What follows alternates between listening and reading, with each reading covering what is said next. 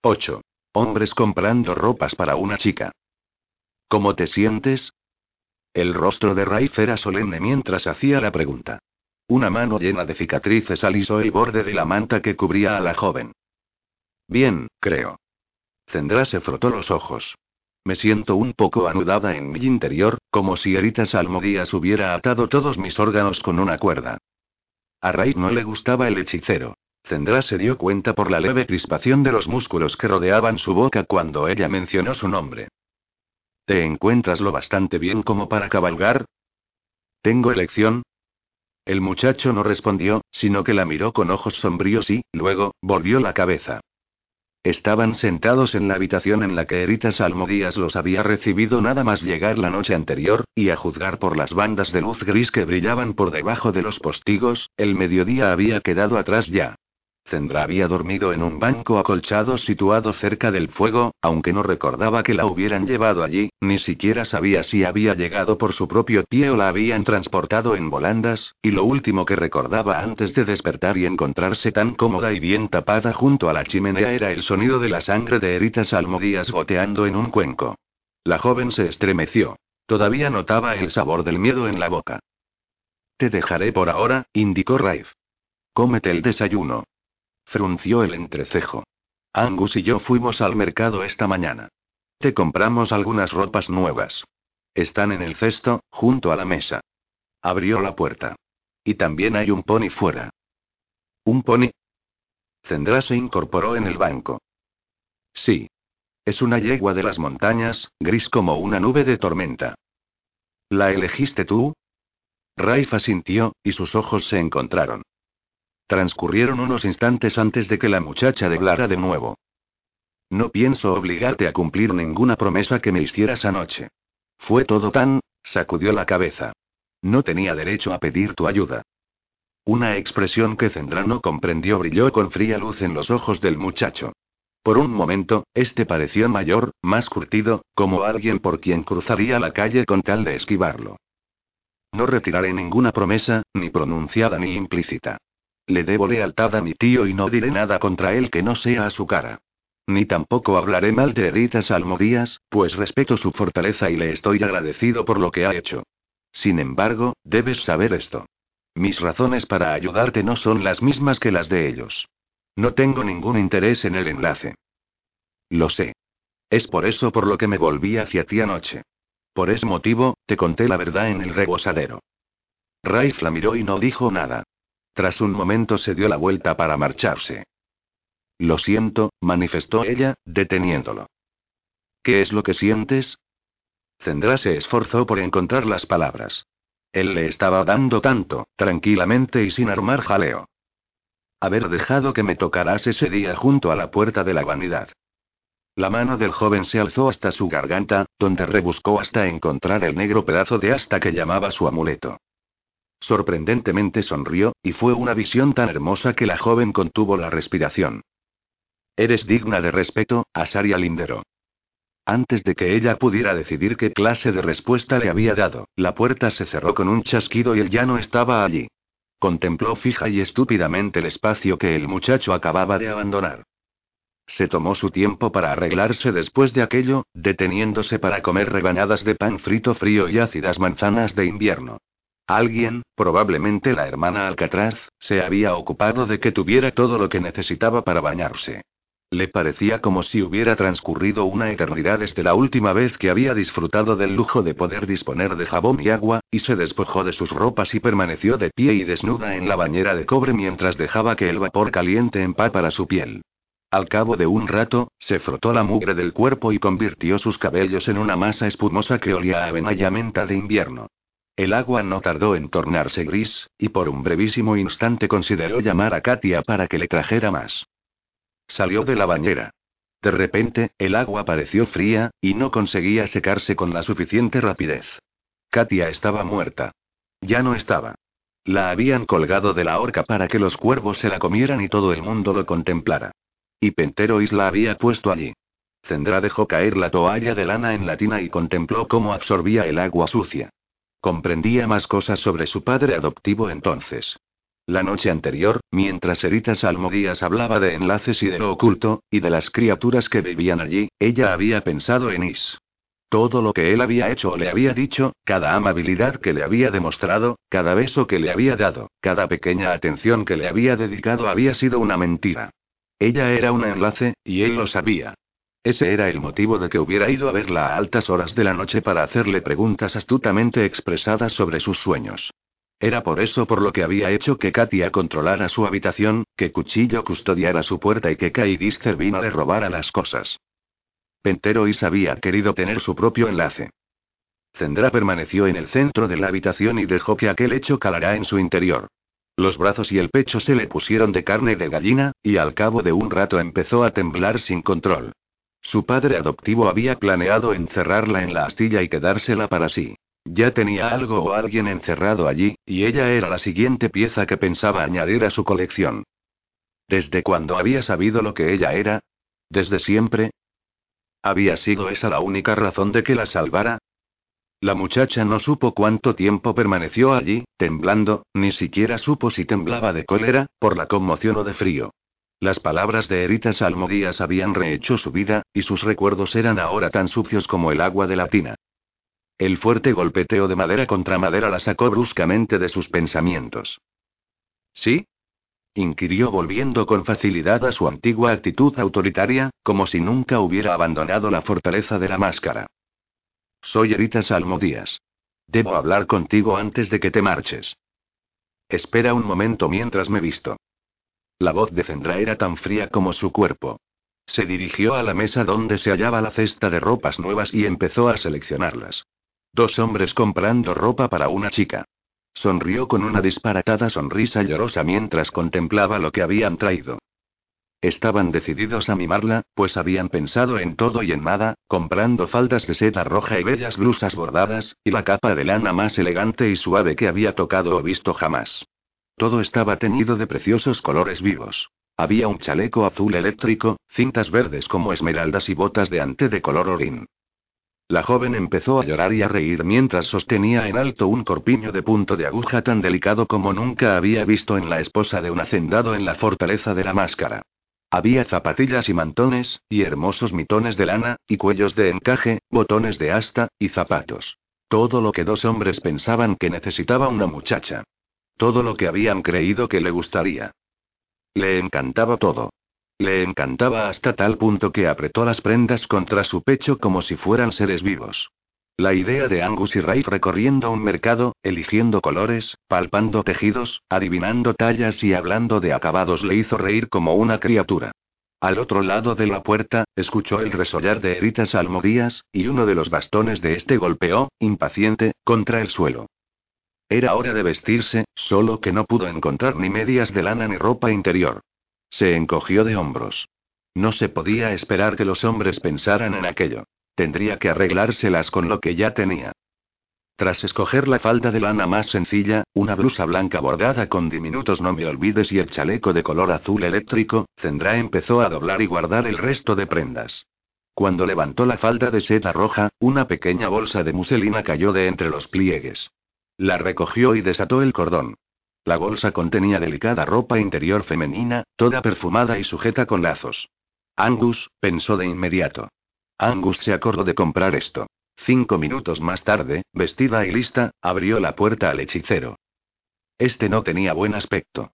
Los dos bastones que usaba para andar se estremecían con violencia debido a la fuerza de su peso, y ella, sintiéndose inmediatamente culpable por haberlo hecho esperar, se adelantó para prestarle ayuda.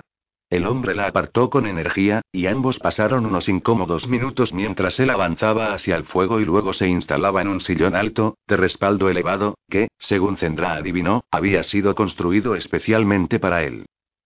Dinero malgastado, fueron las primeras palabras que le dirigió, y la muchacha tardó un instante en darse cuenta de que se refería a sus nuevas ropas. No respondió. ¿Estás bien? Los verdes ojos de Salmodías parecieron extraer la respuesta antes de que la joven hablara, y el cabeceo que le dedicó tenía el efecto de una ocurrencia tardía. Bien, bien. Las salvaguardas de sangre que he colocado están en su lugar entonces. ¿Las percibes? Eso creo. Noto las tripas tirantes, casi como si las hubieran sujetado. En cierto modo, así es. El hombre forcejeó para colocar bien la pierna derecha, que descansaba en una posición extraña debajo de él.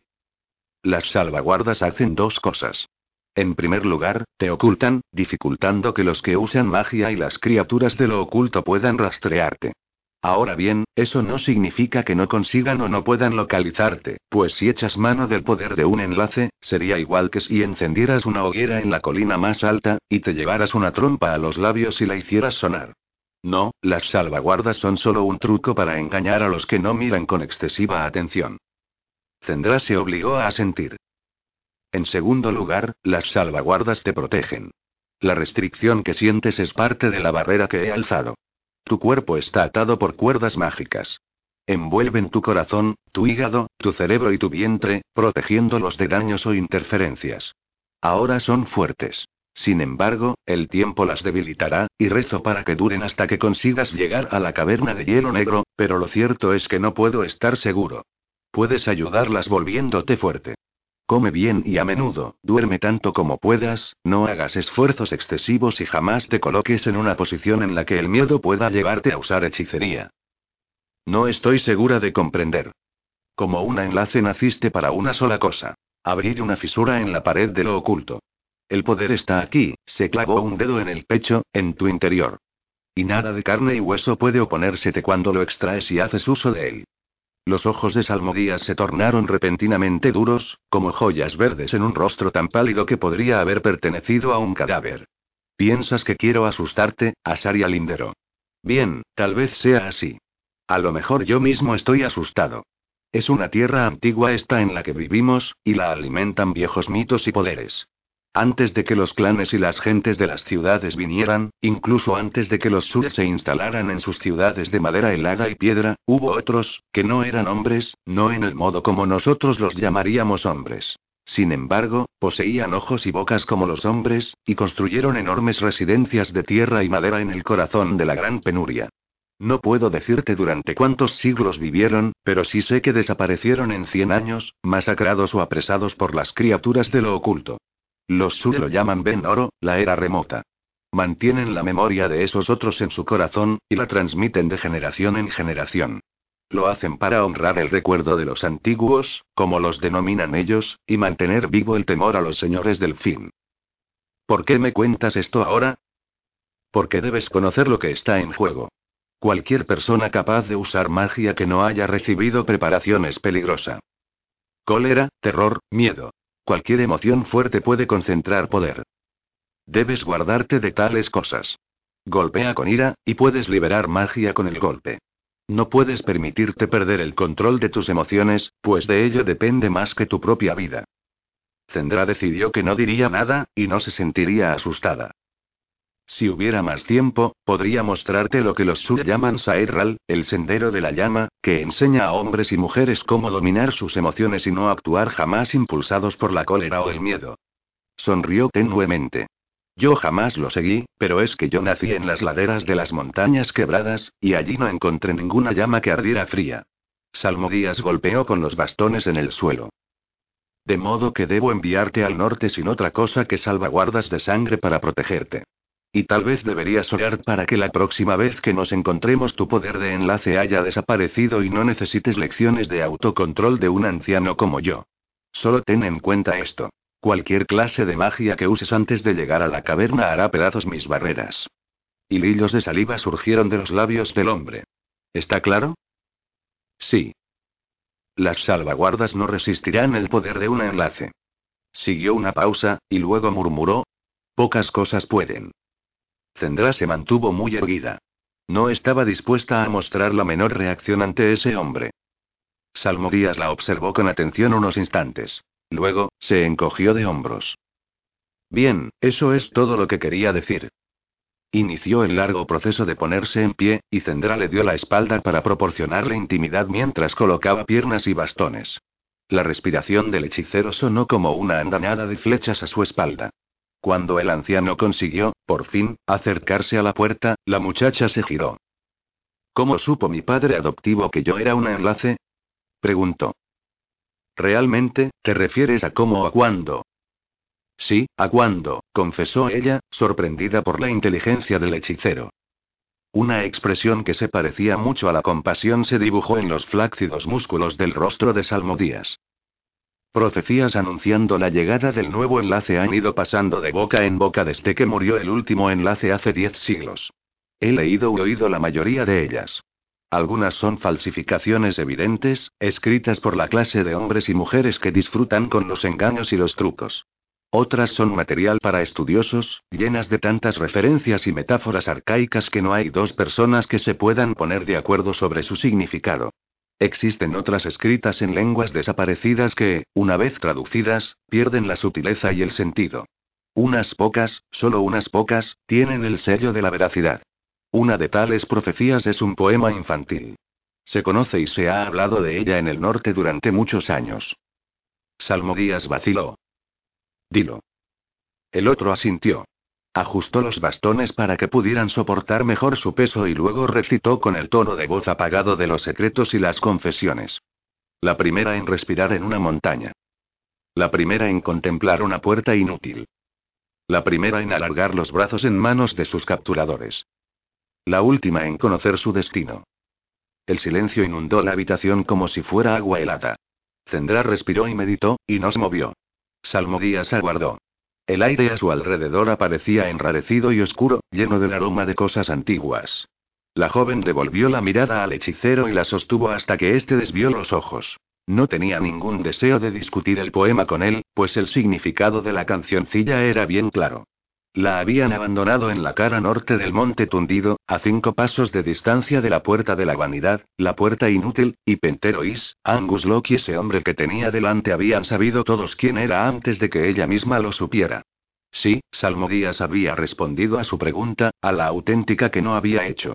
Su padre adoptivo lo había sabido desde el principio. Se abandonaban docenas de niños cada año en Espirabanis, dejados en los portales de las grandes mansiones, en los escalones del templo del hueso o a los pies de la estatua de Terum Pengaron, en la plaza de las cuatro plegarias. Cientos de criaturas debían haber pasado por las manos de Is. Sin embargo, él había elegido solo a una. Una niña abandonada frente a la puerta de la vanidad para que muriera. Zendra cerró los ojos, y se dijo que debía ser fuerte. Vete ahora, indicó a Salmodías. Di a Angus que estoy lista. La boca del hechicero se movió para formar una palabra que no pronunció, y como un sirviente obedeciendo órdenes, inclinó la cabeza y se marchó. Solo cuando la puerta se hubo cerrado detrás del hombre y escuchó el chasquido del picaporte, alargó la mano y se sujetó al borde de la mesa para no caer. Había creído que su padre la amaba. Minutos después, cuando Angus entró en la habitación, estaba serena, con el rostro despojado de toda emoción, y se sorprendió ante la oleada de alivio que le supuso contemplar el enorme rostro rubicundo del hombre. Tenía buen aspecto y se había molestado en afeitarse la barba y peinarse los cabellos. Estás preciosa, le dijo él, sin que su mirada pasara por alto ningún detalle de sus cabellos, ropas o pies. El azul te queda muy bien. Ya pensé que así sería. La muchacha debía olvidado sus nuevas ropas, había olvidado incluso que las llevaba puestas. Fue a responder, pero por algún motivo le resultaba difícil hablar.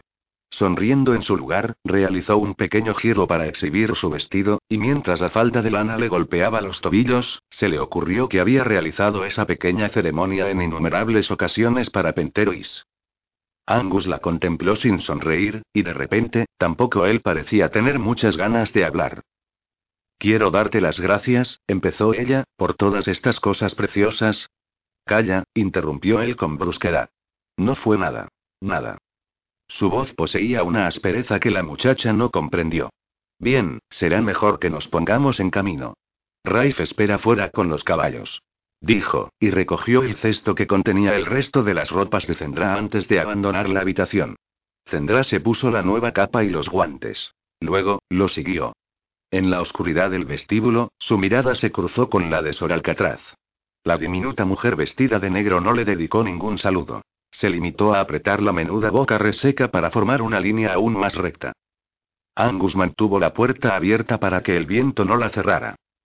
Se estaba preparando una tormenta y, por la puerta, entraron volando copos de nieve, que se posaron sobre la alfombra de color rojo y crema que cubría el suelo. A Salmodías esto no le gustará nada, pensó Zendra, que se ató los lazos de la capa a toda prisa. Sus nuevas botas se hundieron profundamente en la nieve mientras cruzaba el patio en dirección a Raif. Este estaba de pie junto a una verja de hierro negro, sujetando a Alce, el vallo y un pony adulto, de patas gruesas y un cuello fuerte.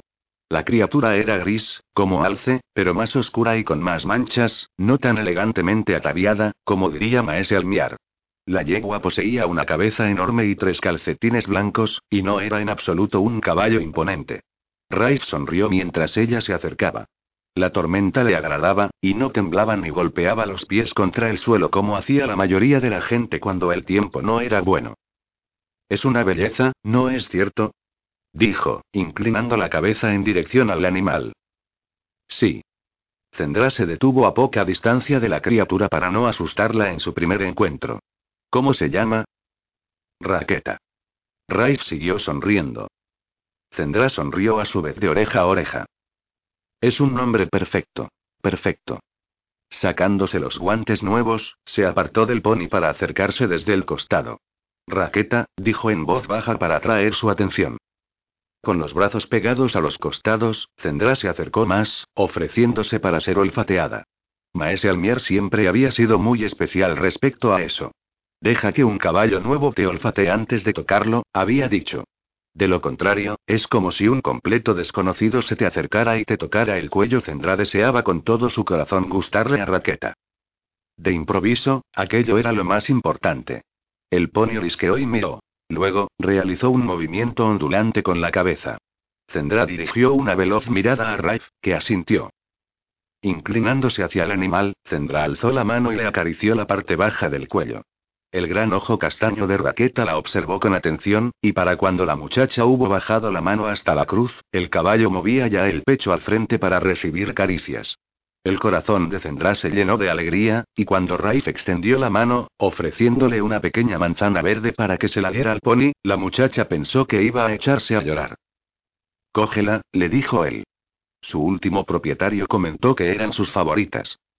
La manzana fue ofrecida y aceptada, y el animal permitió que le acariciaran las crines y el lomo mientras la masticaba. Vaya, acabas de conseguir una amiga, dijo Angus, acercándose con los últimos fardos. Zendra le sonrió mientras él cargaba los caballos. Los mordiscos del perro en los costados del vallo ya no estaban vendados, y se sintió aliviada al comprobar que habían cicatrizado. Al levantar la mirada de la hijada del animal, advirtió la presencia de Eritas Almodías, que, de pie en el umbral, la observaba. Vamos, dame tu piececito. Angus dobló la cintura, listo para ayudarla a montar.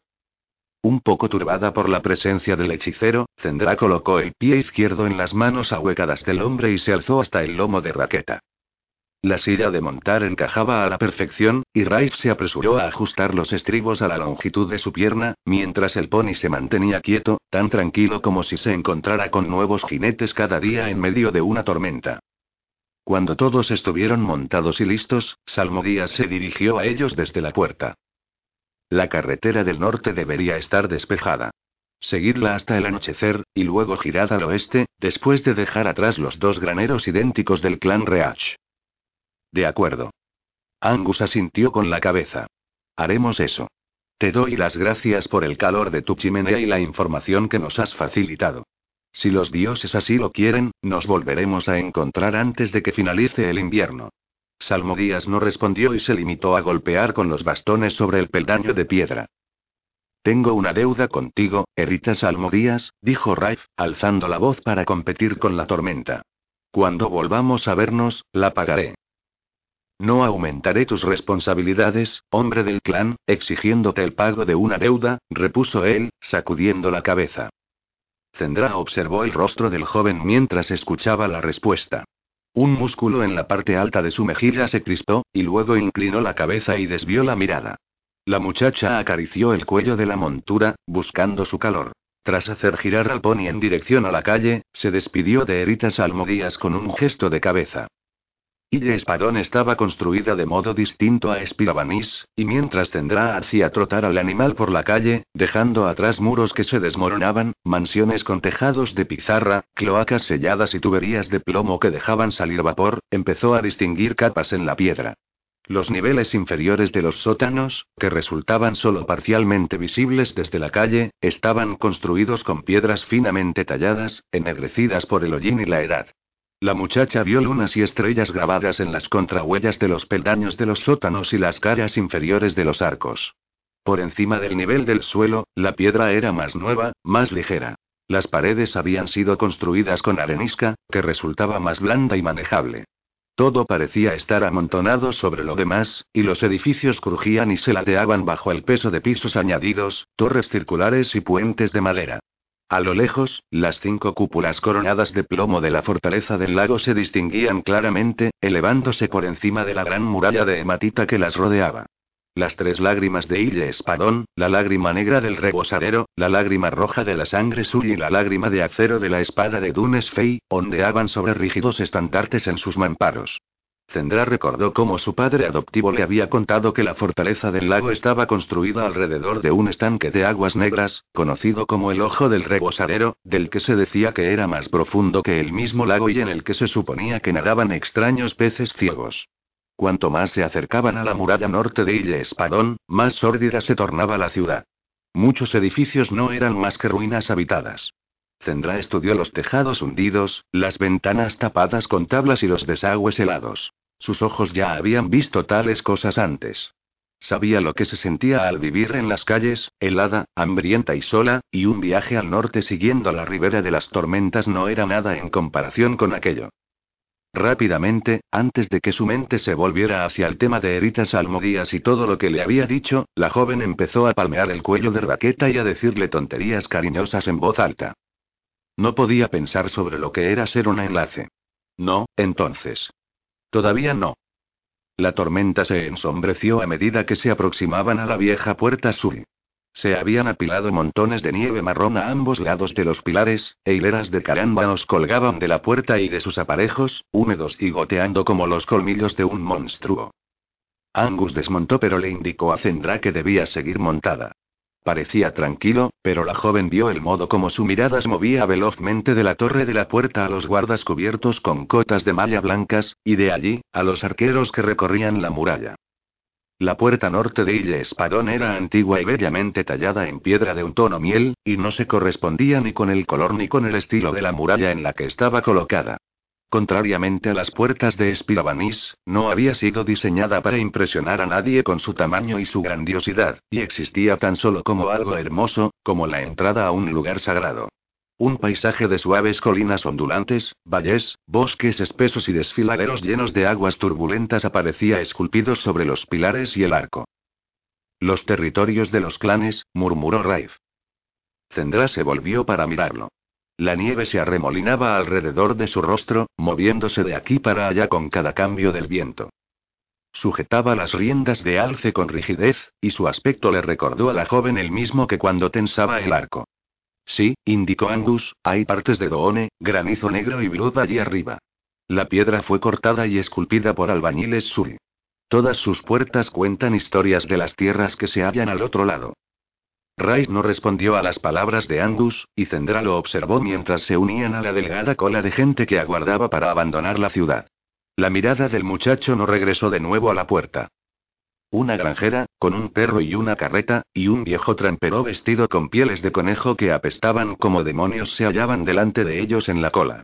Dos guardas que lucían las tres lágrimas sobre el pecho no les ocasionaron grandes problemas mientras pasaban, y Zendra esperó que Angus se sintiera aliviado cuando llegaron a la puerta sin que nadie los detuviera. Sin embargo, ninguna parte del cuerpo del hombre se relajó. ¿A qué teme? se preguntó mientras lo pescaba mirando por encima del hombro una vez más. Fuera de las murallas de la ciudad, la tormenta bramaba. Los ojos y la boca de la muchacha se llenaron de nieve en cuanto el pony cruzó la puerta, y se vio obligada a subirse tanto la capucha de piel de zorro que tuvo que contemplar el mundo a través de un filtro de piel gris. La calzada norte se extendía ante ella, recta como una flecha y ancha como cuatro carros. El territorio de la ciudad de Ille Espadón, con su reguero de granjas, sólidas murallas y apretujadas aldeas en las que cada edificio compartía pared con otro, se extendía por el horizonte como un país hecho de nieve. Todo era blanco, incluso el cielo. Las únicas manchas oscuras eran los tubos de las chimeneas y los agujeros para el humo en los tejados de un millar de granjas. Angus montó y marchó con paso veloz hacia el norte. La nieve azotó los rostros de las monturas todo el camino. El anochecer llegó temprano, moviéndose hacia el sur por el terreno como una segunda tormenta. El viento se apagó junto con la luz, y el repentino descenso de la temperatura engendró escarcha. Zendra se acurrucó en sus ropas de hule, consciente de cada hueco, ojete y costura mal cosida. El frío se instaló en su pecho como una enfermedad, y cada aliento que soltaba se le enredaba en la capucha y se tornaba hielo azul. Las luces de las tabernas del borde de la carretera empezaron a resultar tentadoras, pero Angus mostró poco interés en detenerse. Olor a carne asada y a cebollas ennegrecidas se extendió por la calzada, lo que hizo que a la joven se le llenara la boca de saliva y que su estómago gruñera. Transcurrieron las horas, pero Angus continuó sin dar la orden de parada. Zendra se sumergió en la miseria de unos muslos doloridos, unos dedos entumecidos, unos labios cortados y una vejiga a punto de estallar, y se dedicó a contemplar el cielo desprovisto de estrellas y a preguntarse cuánto tiempo faltaría para el amanecer, pues ya había deducido que Angus pensaba cabalgar toda la noche. Finalmente, fue Ray quien habló. Le dijo algo a su tío que ella no consiguió oír. Cruzaron unos susurros, y luego Angus meneó la cabeza. La voz de Ray descendió peligrosamente, Zendra le oyó pronunciar su nombre. Los hombros del otro se quedaron rígidos por un instante, pero con su siguiente aliento cedió. Miró por encima del hombro a la muchacha. Sí. Una corta parada no hará daño, dijo. Zendra intentó que el alivio no se pintara en su rostro. Cabalgaron un poco más, hasta quedar libres de las luces de los poblados cercanos, y Angus se sintió satisfecho con el espesor de los árboles que bordeaban la calzada. La joven olió el agudo aroma avinagrado de la resina mientras se dirigían hacia un conjunto de pinos negros. Raqueta se sintió encantada de abandonar la carretera y encontró muchas cosas que olisquear debajo de la nieve, mientras su jinete se dedicaba a mirar por encima de las copas de los árboles a la espera de que la montura alzara la cabeza. El horizonte septentrional estaba dominado por una hilera de picos escarpados, que se elevaban como oscuras sombras en un cielo casi negro. Las colinas de la amargura, dijo Angus mientras sus botas pisaban sordamente la nieve. Los territorios de los clanes se encuentran al otro lado. Ganmidich, Banen y Crosser están en esa dirección. Al oír las palabras del hombre, la muchacha supo que la había vigilado. La vigilaba siempre tan de cerca que era capaz de saber en qué dirección fijaba los ojos, Desmontó de raqueta en silencio, reacia a sonsacar a Angus nada respecto a los clanes, pues algo en su interior sabía que Ray no lo agradecería. Hay días en que si miras al nordeste, se puede ver una luz por encima de las colinas. Los Ganmidich tienen una torre, aunque no puedo decir si la construyeron ellos, y encienden hogueras en la parte más alta para que el fuego se pueda ver por todo el norte. Zendra dirigió una ojeada a Raif. Este había desmontado de alce y estaba muy ocupado con los hollares y la boca del animal, y no dio la menor señal de haber oído lo que decía su tío, a pesar de que el sonido viajaba bien en la improvisada sala de pinos. La última vez que vi la torre iluminada, siguió Angus, empezando a llenar bolsas de forraje con avena, fue cuando murió el viejo jefe Orgamidich. Mojaron los troncos con leche de magma para que las llamas ardieran blancas. Por el rabillo del ojo, la joven vio que la mano de Raif había descendido para acariciar el cuerno con tapón de plata que llevaba al cinto. Está mostrando su respeto, pensó. Tal vez, Angus también observó el gesto, pues no volvió a hablar sobre la torre o los clanes, y se limitó a pasear entre los caballos llevando agua de nieve derretida y grano.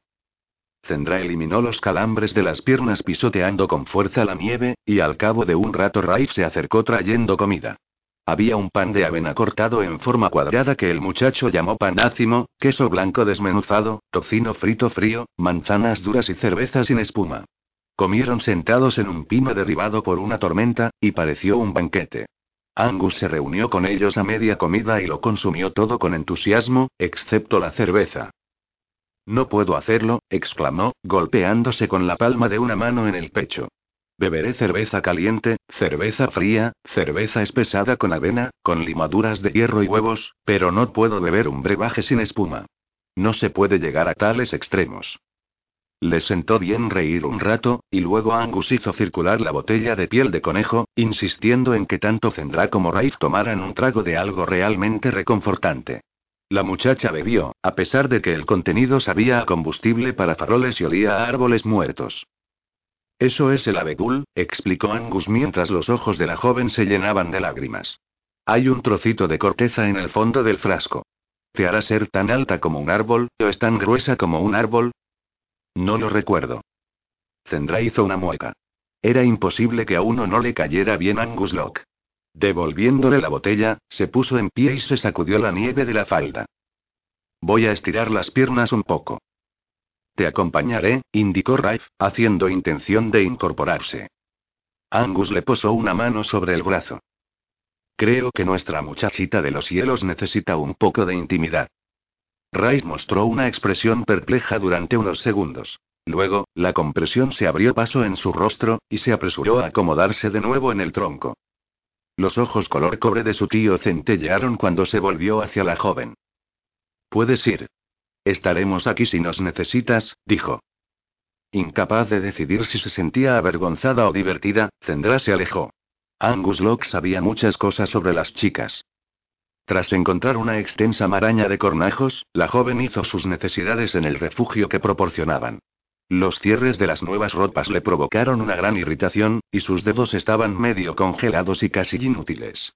Cuando, por fin, regresó al claro, tanto Ray como Angus habían montado ya y estaban listos para marchar. Las bolsas de forraje y los cubos de piel de cerdo habían sido guardados, y todo lo que quedaba de la comida que habían consumido era un puñado de castaños corazones de manzana sobre la nieve. Raqueta no mostraba señales de cansancio y se mantuvo quieta mientras la muchacha montaba. Decidida a no mostrar su propio agotamiento, Zendra decidió mantenerse muy erguida en la silla mientras Angus los guiaba hacia el norte entre los pinos. Finalmente, llegaron a un sendero de caza que conducía al oeste, y el hombre pareció satisfecho con seguirlo hasta donde llevara. Cabalgaron un buen rato durante las horas oscuras de la noche, dejando atrás granjas abandonadas, arroyos helados y bosques humeando con neblina. Luego, Angus los sorprendió indicando que se detuvieran. Girándose hacia el este, se alzó sobre los estribos y miró hacia atrás, hacia el sendero por el que acababan de pasar. No es el mejor sendero fantasma que he colocado, pero tendrá que servir, manifestó, sacudiendo la cabeza. Espoleó el vallo al frente. Ya es hora de que vayamos a casa. 9. Se encuentran cosas perdidas. Los perros de Meera Gran Caminante encontraron el cadáver congelado del cuervo bajo medio metro de nieve helada. La mujer estaba buscando bisones en la nieve recién caída de 19 leguas al este del corazón cuando su grupo de terriers empezó a excavar en un lugar nuevo. Meeda había estado cazando bisones en el elevado altiplano conocido como la costilla del anciano durante 50 años, y en cuanto sus perros comenzaron a cavar supo que no había nada más que sólida roca bajo la nieve. Estuvo a punto de gritarles que lo dejaran. El otro lado del vacío lecho del río, la orilla profusamente arbolada, donde diez mil años de crecimiento de sauces y píceas habían pulverizado el lecho rocoso para convertirlo en terreno arenoso, había sido su destino. Tierra blanda, donde sabía que vivían una madre y sus tres crías. Sin embargo, los perros estaban excitados por algo, y siempre existía la posibilidad de encontrar un cuerpo. Meeda había conocido a hembras que arrancaban las extremidades y los genitales de los bisones machos en un protector frenesí maternal, y luego abandonaban a sus víctimas creyéndolas muertas. Una piel de bisón congelada y ensangrentada no servía para una capa o un abrigo, pero se podía lavar y usar como forro para guantes, morrales de caza y capuchas. La búsqueda, en cierto modo, merecía el tiempo y el esfuerzo. Deslizando una tira de corteza interior de abedul entre unos labios flácidos a los que la edad había dejado sin pigmento, Meeda retrocedió y aguardó a que los animales terminaran de cavar. Los terriers, muy calumniados por los cazadores masculinos por su pequeño tamaño. Cerebros y hocicos minúsculos, destrozaban la nieve con garras tan afiladas y fuertes que incluso, tras 50 años de convivir con aquella raza, Meeda temía dejar que se acercaran demasiado a su rostro. Los cazadores tenían razón. Sí que poseían cerebros pequeños. Pero Meeda Gran Caminante había comprendido hacía ya tiempo que un cerebro pequeño bien concentrado era, a menudo, más eficaz que uno grande dividido en muchos pensamientos. Cuando vislumbró la oscura figura bajo la nieve, la mujer escupió la corteza de abedul y profirió una serie de selectas maldiciones dirigidas al señor de las criaturas que se cazan. El color oscuro no era lo que quería. No era por algo oscuro por lo que Sligo Arrancadientes había prometido trocar con ella un par de buenas botas nuevas y una punta de lanza de metal. Sligo quería color blanco. Las pieles oscuras de bisón valían el doble de su peso en puntas de flechas, pero las blancas valían, por lo menos, diez veces más. Marcy. Gritó a los terriers, haciendo que se detuvieran en seco. No pensaba malgastar más tiempo desenterrando un cuerpo oscuro y ensangrentado de la nieve. Los perros temían a Meeda más aún de lo que les gustaba desenterrar carne, y como uno solo, todos se apartaron de la excavación, dejando espacio a su ama para que inspeccionara el trabajo. La mujer se vanagloriaba de ser la mejor cazadora de bisones viva de las tierras atormentadas, con 50 años de experiencia, 11 generaciones de perros, 5.000 leguas recorridas a pie y otras 10.000 a caballo, y solo 28 días perdidos en partos, luto y enfermedad. ¿Qué hombre podía presumir de tal récord? Como siempre antes de haber obtenido la primera presa del día, Meeda estaba impaciente consigo misma y con sus perros, pero sabía que debían mantenerse ciertos rituales. Los terriers eran como niños. Cuando se tomaban la molestia de excavar para desenterrar una madriguera, un cuerpo acabado de abatir o incluso un conjunto de viejos huesos, necesitaban que se les alabara por el esfuerzo. La cazadora contempló cuatro pares de ansiosos ojos oscuros, y si bien no tenía demasiadas ganas, sacó del cinturón su palo de madera de los cielos. ¿Qué tenemos aquí? dijo hurgando en la capa superior de nieve que cubría la materia oscura del tamaño de un bisón. Había dado a luz dos hijos, pero sus nombres los había pronunciado menos veces que aquellas tres palabras. Los músculos de los cuellos de los terriers se tensaron. Uno, un joven cachorro de apenas ocho meses, salpicó la nieve de orines a causa de su excitación. La mujer frunció el entrecejo. Tendría que quitarle aquella costumbre. ¿Y si hubiera habido allí un bisón muerto de pelaje totalmente blanco en lugar de... un cuervo? El rostro de Meera Gran Caminante se heló bajo la capucha del lince mientras giraba un terrón de nieve para dejar al descubierto el destello azulado del pico de un cuervo. Malas noticias. El pensamiento se manifestó con tal rapidez que fue como si un extraño se hubiera inclinado junto a su espalda doblada y le hubiera murmurado las palabras al oído. Estuvo a punto de marcharse, ordenar a los perros que la siguieran y alejarse tan deprisa como las articulaciones de sus rodillas le permitieran en dirección al vacío lecho del río y la ribera arbolada. Era una cazadora de bisones, nada más. No era su trabajo ocuparse de mensajes y augurios. Pero incluso mientras se hinchaba de excusas, supo que era su destino encontrar el cuervo y su deber llevarlo a casa. Ese día no cazaría bisones. Dirigiéndose con más rudeza de lo que solía a los terriers, los mantuvo a distancia mientras terminaba la excavación con las manos enguantadas. Al cuervo lo habían matado un par de halcones. Le habían arrancado los ojos, y el suave plumón negro de la garganta estaba endurecido por la brillante sustancia de la sangre seca. Los halcones lo habían atacado en pleno vuelo, y el impacto de la caída había roto el ala izquierda y había aplastado la caja torácica contra el corazón. Meeda parloteó en voz baja mientras apartaba la nieve. Los halcones no sentían la menor simpatía por cualquier otra ave de rapiña que penetrara en su territorio, pero pocas veces había contemplado el resultado de un ataque tan violento. Jamás había oído que fueran capaces de derribar un cuervo. Mientras liberaba la parte inferior del cuerpo de la nieve, observó algo plateado y escamoso, como piel de pescado, que centelleaba al capturar la luz invernal, y supo entonces que un mal presagio no era la única cosa que el cuervo había traído a las tierras atormentadas. También llevaba un mensaje. Despojándose de sus gruesos guantes de trabajo de piel de caballo para dejar al descubierto manos llenas de las cicatrices causadas por docenas de afilados dientes de bisones, Meeda se arrodilló en la nieve. El cuchillo apareció en su mano antes de que fuera consciente de ello. Un bulto del tamaño del meñique de un niño estaba atado a la pata izquierda del cuervo.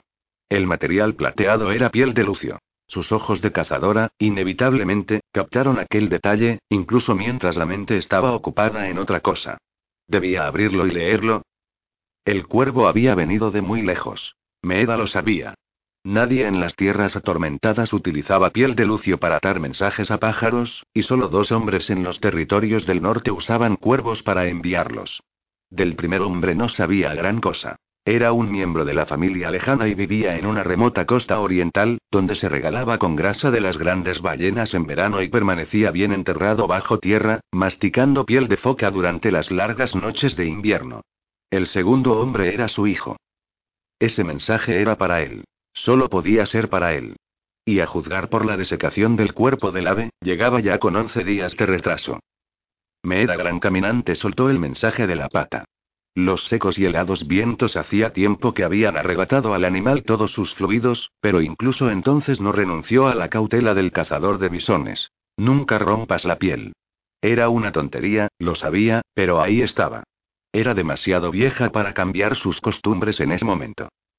Era demasiado vieja también para esperar a que las manos y los ojos de su hijo abrieran y leyeran el mensaje. Era para él, no podía ni pensaba fingir lo contrario, pero habían sido sus perros los que lo habían desenterrado de la nieve, y el hallazgo era suyo. Y en el mundo adoptado de Meera Gran Caminante, en su mundo de monteros, perseguidores, cazadores de bisones, huroneros, tejoneros y tramperos, aquello significaba que podía hacer con él lo que quisiera. Con manos que eran engañosamente hábiles a pesar de la edad y las cicatrices, la mujer rasgó el paquete de piel de Lucio por el centro, donde había sido pegado con cola de pescado. Un trozo de corteza blanca, no muy distinta del pedazo que había escupido ella en la nieve un poco antes, cayó sobre su palma. Era suave y había sido excelentemente trabajada tanto con saliva como con alguna especie de grasa animal que no reconoció. El mensaje estaba grabado a fuego en la madera. Meeda lo leyó despacio durante minutos, aunque lo cierto era que apenas contenía dos frases. Su padre había sido un hombre instruido, que había creído necesario enseñar la escritura, las tradiciones y la historia tanto a sus hijos como a sus hijas, pero hasta donde podía recordar Meeda había valorado la libertad de su cuerpo mucho más que la libertad de su mente. De niña había huido de sus clases, incluso en pleno invierno, cuando su padre y el sumo orador juraban que la temperatura exterior era tan fría como para matar a una muchacha de piel suave en cuestión de minutos. Meeda les había demostrado a todos que se equivocaban, aunque entonces que era anciana, sentía cierta vergüenza por haberse burlado y haber desobedecido a su padre hasta tal punto y con tan terrible regocijo. El sumo orador, a diferencia de su padre, todavía vivía, y era el hombre más anciano de las tierras atormentadas, cuyo poder solo era superado por el del hijo de Meera. Carecía de ojos, pero eso no impedía a la mujer esquivar su ciega mirada incluso entonces. Estremeciéndose, dobló el mensaje y lo deslizó hacia el interior del cinturón de caza. Los terriers, pensando que iba a coger la bolsa de golosinas, empezaron a regañar y a empujarse para conseguir el primer puesto. La anciana meneó la cabeza. No había golosinas. Ese día no. Miss. Les dijo. Regresaban a casa. Había 19 leguas de camino hasta el corazón de los suyos, y Meeda Gran Caminante no las recorrió ni más deprisa ni más despacio que de costumbre. Sin embargo, le costaron mucho y la agotaron más que cualquier otras leguas recorridas durante su vida. A medida que el sendero se elevaba del suelo del valle y los riscos de creta blanca de las tierras altas resultaron visibles por encima de los fuegos del corazón, distinguió dos figuras a caballo a lo lejos. Eran Arg Rompevenas y Mar Siempre Diceno. Los jinetes de la lejanía regresaban de algún viaje al que su hijo los había enviado al confín del manantial. Meeda bajó la mano hacia el cinturón y palpó el mensaje que llevaba allí. Los dos hombres no lo sabían, pero apenas tendrían tiempo para sangrar a sus caballos y ennegrecer las manos en las cenizas de los fuegos del corazón, pues tendrían que viajar al norte. Me era gran caminante, hija de los suyos, había escuchado las enseñanzas de su padre lo suficiente como para saber que los jinetes de la lejanía respondían a las silenciosas llamadas de los dioses. Cabalgaron hacia el este durante toda la noche y gran parte del día. Un nuevo amanecer trajo más nieve y la clase de vientos bajos y borrascosos que venían de todas direcciones y de los que era imposible protegerse. Cuanto más se alejaban de Ille Espadón, más vacío se tornaba el terreno. Los pueblos eran escasos, y el territorio se pobló de rocas demoledoras, helados lodazales y bosques de altos y silenciosos árboles. Raif lo llamó la taiga, y dijo que gran parte de los territorios de los clanes eran así. Descansaron por la tarde del segundo día, montando un campamento sin hoguera a cierta distancia de una diminuta aldea que alardeaba de poseer una taberna, una herrería seca y un antiguo muro de contención para impedir que la nieve y el lodo resbalaran desde las colinas de la amargura y cayeran sobre ganado y granjas. Un par de ovejas y sus añojos encerrados en un corral en una ladera cercana fueron su única compañía mientras dormían toda la noche. Acendra la despertó Angus. Todavía era oscuro, pero un rubor de luz en el horizonte, al sudeste, indicaba la inminencia del amanecer. La muchacha debía dormido sobre un colchón de nieve apilada, envuelta en dos capas de impermeables de hule y con una máscara de lino engrasado sobre el rostro. La congelación era un peligro real y constante, y en varios momentos de la noche había notado que unas manos le tocaban la nariz y las mejillas a través de la tela. Angus insistió en realizarle un examen en ese momento, y sus ásperos dedos la palparon en busca de cualquier zona de carne rígida o congelada. Raif se ocupó de los caballos, y luego dispuso un almuerzo a base de provisiones frías. El panacimo que la noche anterior había estado suave y tostado, tenía entonces cristales de hielo en el interior. Mientras Tendra y el joven llenaban los odres con nieve, Angus realizó una excursión hasta un terreno elevado y reconoció el territorio circundante. Por fin, la muchacha averiguó el motivo de su constante vigilancia. No quería que invitados no deseados lo siguieran a casa. No había confiado en Eritas Almodías. Al menos, no por completo. Zendra recordaba con claridad cómo le había dicho al hechicero que viajarían al norte y luego al oeste, cuando en realidad jamás había tenido intención de hacer tal cosa, y tan pronto como lo había juzgado seguro había girado hacia el este. Solo una visita muy corta, había dicho la noche anterior. Solo nos retrasará unos tres días. Un día hasta allí, un día de vuelta y el del medio para disfrutar bajo un techo seguro, de un descanso decente, y de una regañina de mi esposa. La muchacha debía aceptado su decisión sin una pregunta. No podía impedir que Angus y Rafe visitaran a su familia. ¿Cómo podía discutir el deseo de dos hombres de ver a los suyos, ella, que no sabía nada de padres, hermanas, primas y tías? Las salvaguardas de Salmodías tendrían que durar aquellos días extra. Deberían hacerlo. La cola de la tormenta había pasado durante la noche, y la nieve que pisaban todavía buscaba el nivel apropiado. La marcha era dura, pero la luz del sol se abrió paso entre las nubes a media mañana, creando un mundo de centelleante escarcha azul, y todos se animaron. Angus tarareó una selección de melodías mientras cabalgaba. Zendra reconoció una de ellas como el tejón en el agujero. Rice permaneció en silencio, pero sus manos sostenían las riendas con menos fuerza y, a menudo, se inclinaba hacia el frente para rascar el cuello de alce y decir alguna tontería al caballo. Al observar la evidente excitación de los dos hombres con respecto a su regreso al hogar, Zendra sintió que también ella se ponía nerviosa. Pensar en las hijas de Angus le producía un nudo en el estómago. Rafe, dijo Angus cuando los tejados cubiertos de nieve de una pequeña aldea aparecieron en el horizonte, ¿qué me dices de coger ese arco prestado tuyo y abatir algo apropiado para la cazuela de garra? Usará mis tendones como ondas si le llevo dos invitados extras sin llevar también comida de sobra. Se marcaron unas venas en el cuello del joven mientras su tío hablaba, y la muchacha pensó que se negaría. Sin embargo, al cabo de un momento, alargó la mano hacia atrás por encima de los cuartos traseros de alce y soltó el arco del estuche. El arco era una de las pocas cosas que no se habían perdido en el lago. Era una belleza. Asta y madera encajadas entre sí y luego pulidas hasta hacerlas brillar con fuerza. Raif se despojó de los guantes para tensarlo.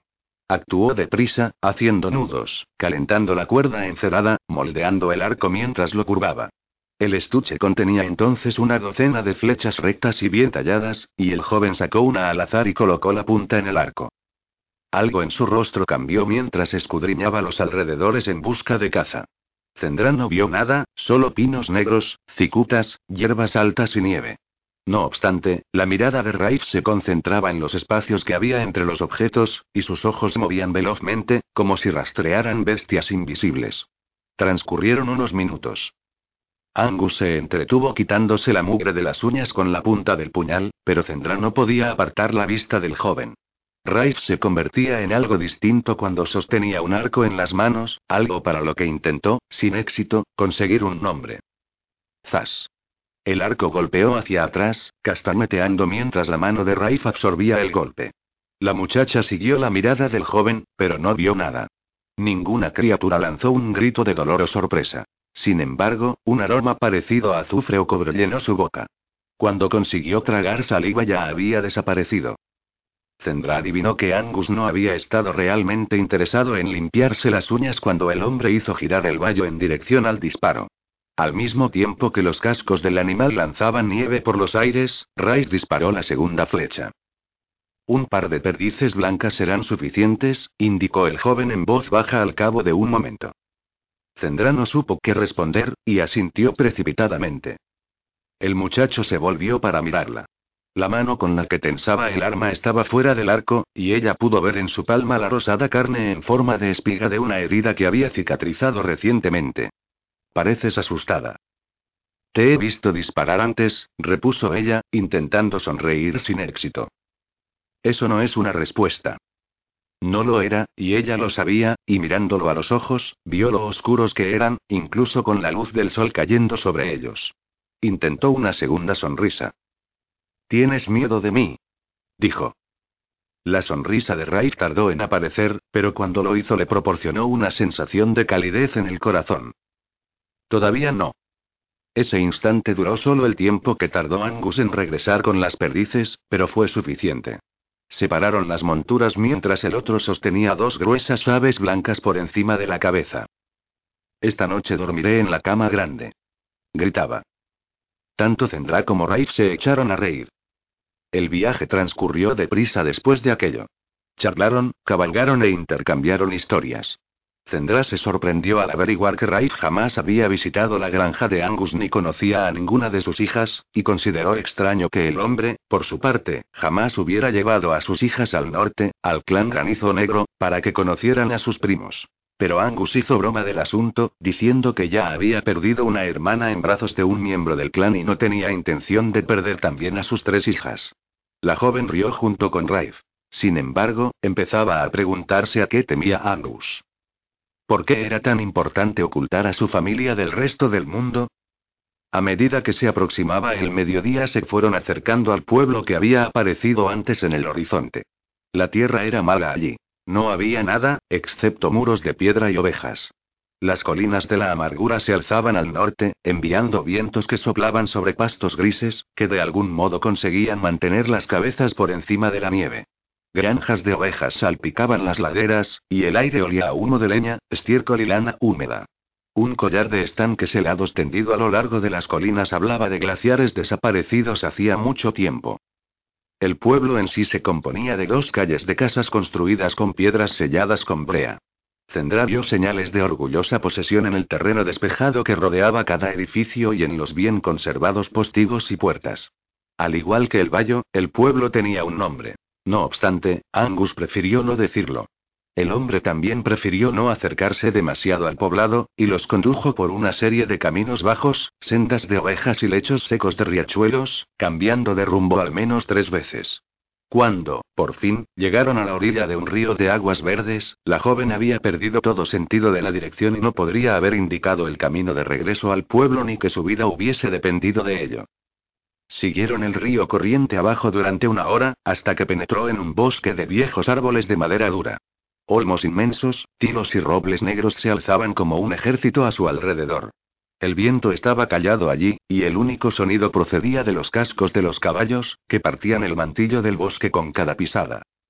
Zendra fue la última en distinguir la granja. El bosque no aclaró. Se detuvo.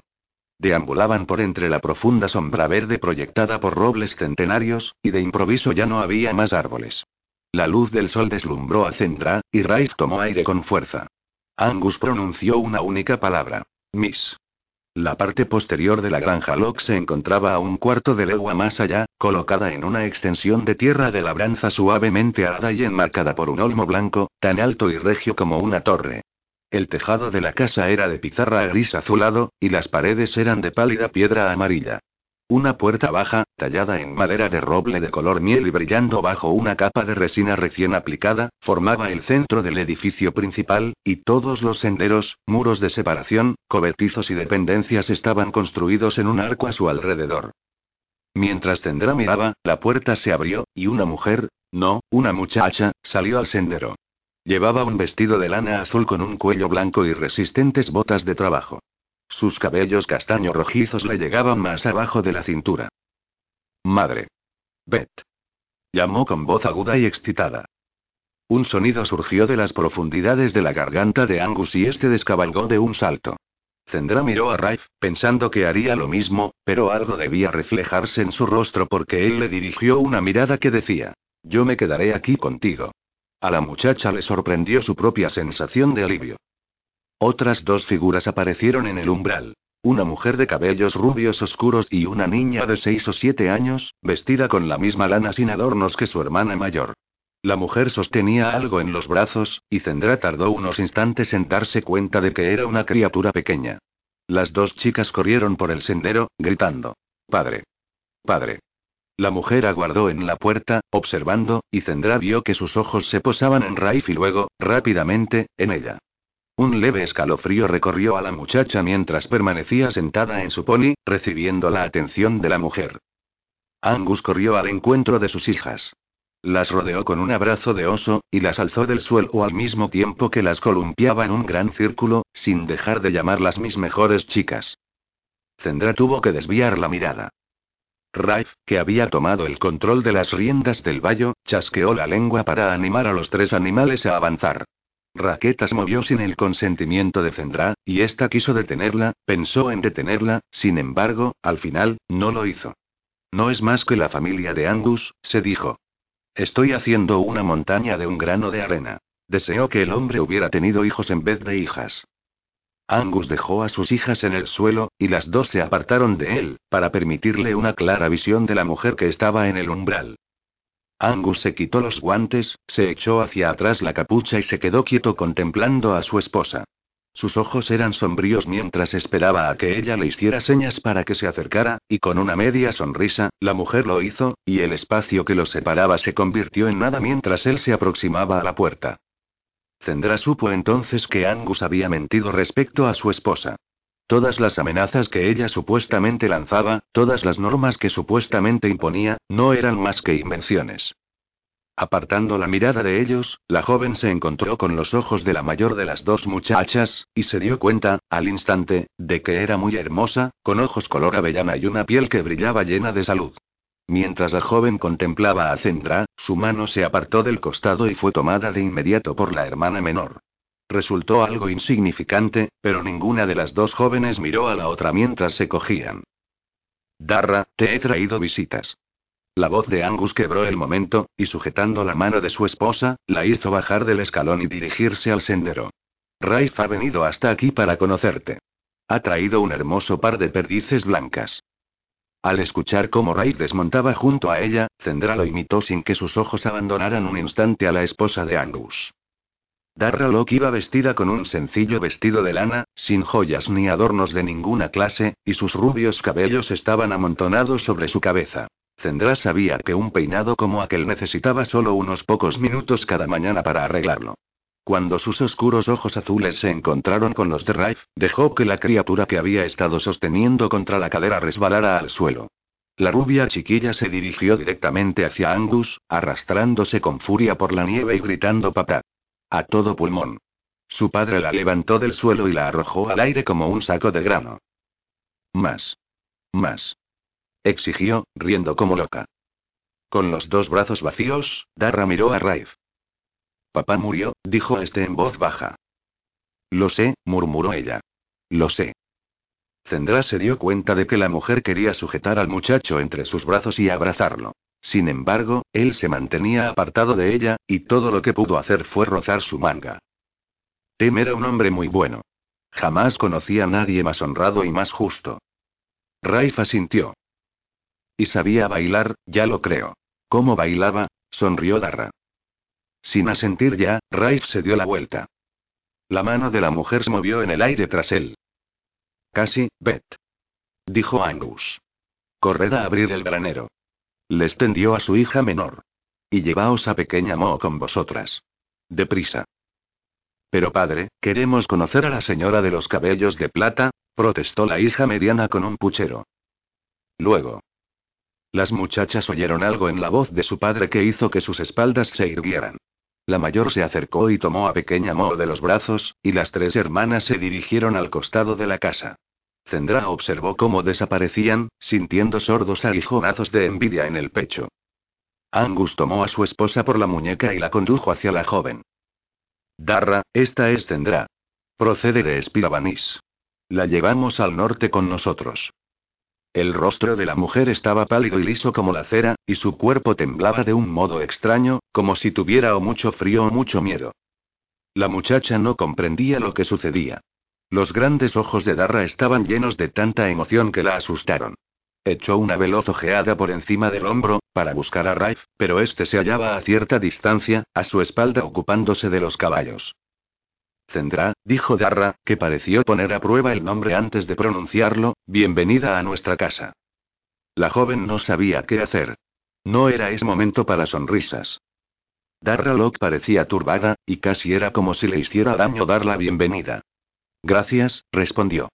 Me alegro de estar aquí. La mujer realizó un nervioso gesto con las manos, sacudiéndose polvo imaginario del delantal. Angus fue a colocarse entre su esposa y Zendra, tocando a ambas en el hombro. Bien, señoras, dijo, creo que todos deberíamos entrar y tomar un poco de brose junto al fuego. Zendra no sabía lo que era brose, y de improviso nada tenía sentido. ¿Sabía Darralo que ella era un enlace? ¿Era miedo lo que veía en los ojos de la mujer, u otra cosa? Angus las sujetó a ambas mientras andaban hacia la casa. Llevando los caballos, Raif los siguió. Cuando la hija mayor regresó del granero, llevando mantas para los animales y bolsas de forraje, la llamó por su nombre. Casi. Lo que los dos se dijeron, si se tocaron, abrazaron o besaron, fue algo que Zendra jamás supo, pues, entre tanto, penetraba en el cálido interior de la casa iluminado por las llamas de la chimenea, dejando a Raifia casi en la nieve. Durante el breve espacio de tiempo que necesitaron para llegar hasta la puerta, Darra había recuperado la serenidad, y cuando se volvió hacia Zendray le indicó que se quitara la capa y que ocupara la silla más próxima al fuego, parecía y actuaba como una mujer distinta. Con una amable sonrisa, ayudó a la muchacha con los lazos de la capa. Sus dedos soltaron velozmente corchetes y lazadas. Mientras, Angus permanecía en el umbral, observándolas, con una expresión inescrutable en el rostro quemado por la nieve. Bien, no te quedes ahí parado, Angus Locke, indicó su esposa. Aviva el fuego y ve a buscar la marmita de hierro, la que usamos para calentar agua para el baño. Oh. Y podrías llenarla también al venir. Angus sonrió a Zendra. Ya te dije cómo era. Dicho eso, marchó a cumplir la tarea encomendada con todos los gruñidos y resoplidos de alguien que se siente perfectamente feliz, pero que finge no estarlo. Zendra paseó la mirada por la enorme cocina de la granja. Las paredes de piedra desnuda brillaban como pergamino antiguo bajo la luz de las llamas. El suelo de pizarra azul estaba cubierto de alfombras desgastadas de todas las formas, los tamaños y los grosores. La más vieja parecía ser un piel de zorro que empezaba a perder pelo extendida como un perro fiel junto al hogar. La chimenea era tan grande como un cobertizo, y estanterías de hierro colado, asadores y parrillas estaban suspendidos a diferentes alturas por encima de las llamas. Un arsenal de cuchillos, ralladores, espetones, tenedores de asar, cascanueces y triturahuesos colgaban encima del hogar mediante ganchos, y una enorme piedra negra de calentar estaba colocada justo en el centro del fuego. Era un lugar muy utilizado y cuidado. La gran mesa de abedul que ocupaba el centro de la habitación había sido fregada tantas veces que había perdido la capa superior y dejaba al descubierto la madera sin pulir que había debajo, y todas las sillas a la vista mostraban un listón, un eje o una pata que habían sido reparados con madera nueva. Siéntate, dijo Darra, dejando la capa de la joven sobre el respaldo de una silla para que se secara. Calentaré un poco de brose. La muchacha hizo lo que le indicaban, localizó un sólido taburete de su gusto y, desde allí, se dedicó a contemplar cómo la mujer vertía espumosa cerveza ambarina en un cazo y luego la espesaba con un puñado de harina de avena. Lamento que mi llegada te haya trastornado. No, Zendra, respondió Darra sin interrumpir lo que estaba haciendo. Soy yo quien debería disculparse ante ti. Te ofrecí un recibimiento muy poco cálido. Yo, tú, se esforzó por encontrar las palabras. No ocurre a menudo que Angus traiga visitas a casa. Había estado a punto de decir algo más, la muchacha estaba segura de ello, pero antes de que tuviera la oportunidad de seguir interrogando a su anfitriona la puerta se abrió, y Rafe y las tres hijas de Angus se precipitaron al interior de la sala. Mira, madre. Chilló la hija mediana. Rafe abatió dos perdices blancas en los llanos. Dice que volaban tan velozmente como águilas cuando las derribó. Y ha prometido enseñarme a disparar. La sonrisa del muchacho era discreta, pues probablemente no había dicho tal cosa. Calla, criatura, instó Darra. Raif, ven y caliéntate junto a la chimenea. Me temo que no tenemos cerveza negra. Solo, brose. Brose será perfecto. No lo dudo, manifestó Angus, saliendo de otra puerta con una enorme marmita de hierro llena hasta el borde de agua. La cerveza negra de Tem, sin duda, estropeó de por vida tu paladar. Era útil para mantener alejadas las moscas en verano, replicó él. Sí, y también a las mujeres y a las jovencitas.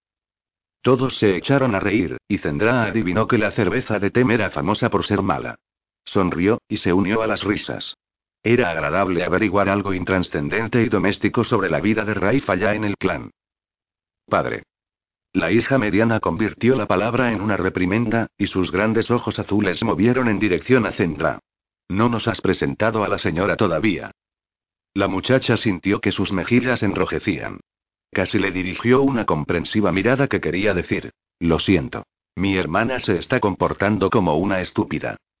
Angus frunció el entrecejo. Encajó el recipiente de hierro en la piedra de calentar, donde su altura y anchura redujeron a la mitad la luz de la habitación, y una vez hecho eso, se volvió e inspeccionó a sus tres hijas, que estaban alineadas de menor a mayor estatura junto a la puerta. Al cabo de un instante, les dedicó un gruñido, que sonó como un anciano y muy enfurecido lobo. Pequeña Mo le devolvió el sonido, imitándolo a la perfección, y las dos muchachas mayores lo intentaron, pero no consiguieron mantenerse serias. Hijas. Se quejó el hombre sin dirigirse a ninguna en particular. ¿Quién las quiere? GRRRRR.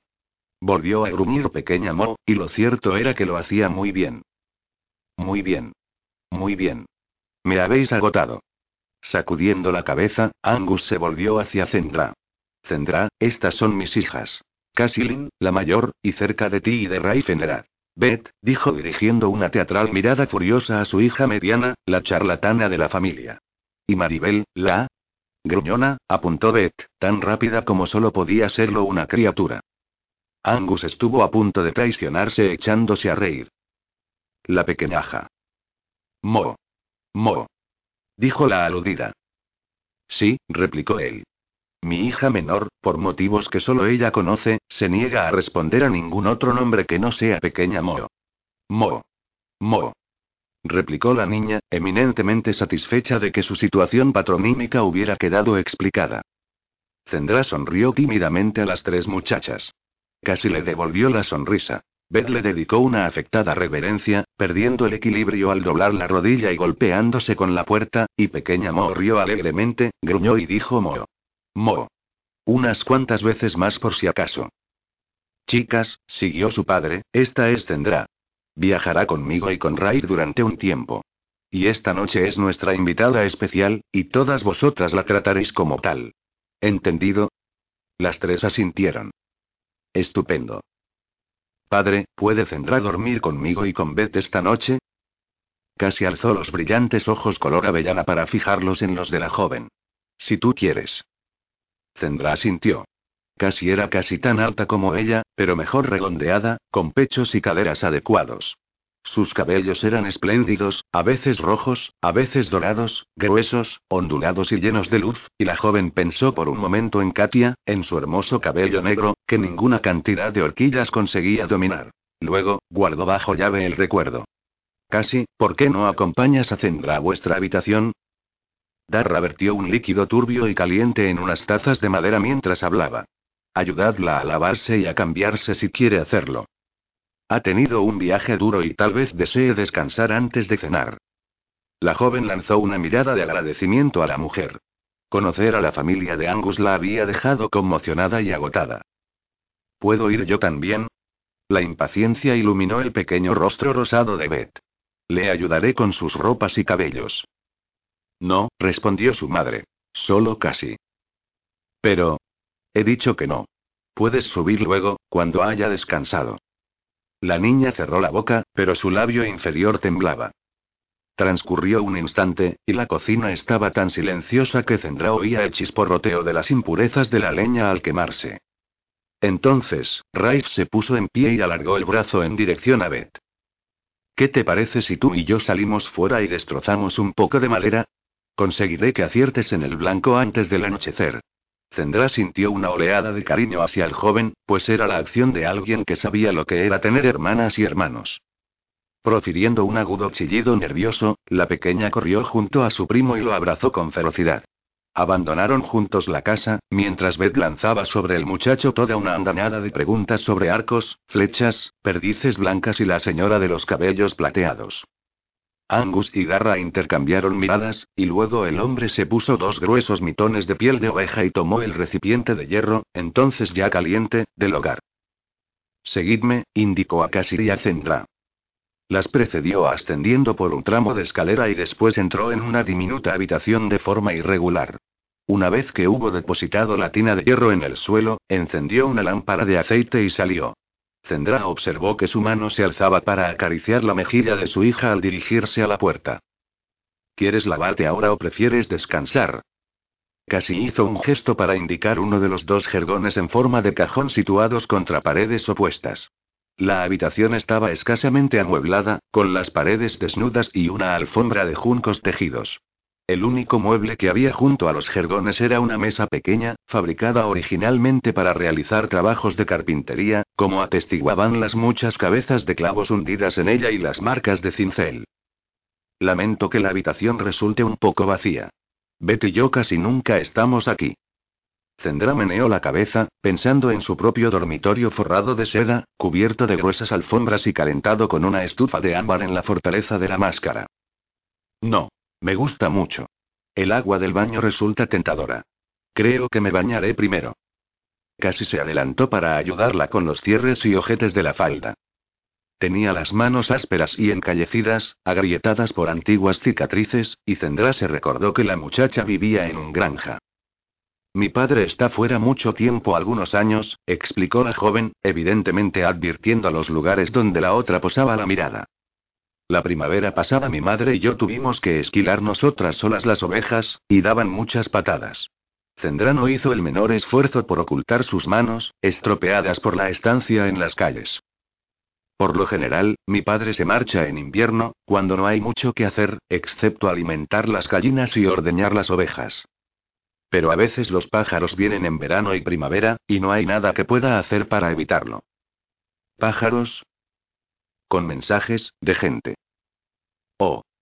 Zendra guardó, pero su compañera no dijo nada más. ¿No puede ayudar nadie del pueblo con las ovejas? No. Sacudió la cabeza, haciendo bailar la melena castaña. Nunca hablamos con nadie en Fresaldeas. Vivimos apartados. La joven lo consideró extraño, pero no lo dijo. Despojándose de su falda y enaguas, observó mientras casi probaba el baño. ¿A qué temía Angus? ¿Qué le hacía ocultar a su familia? Me temo que el agua no está muy caliente.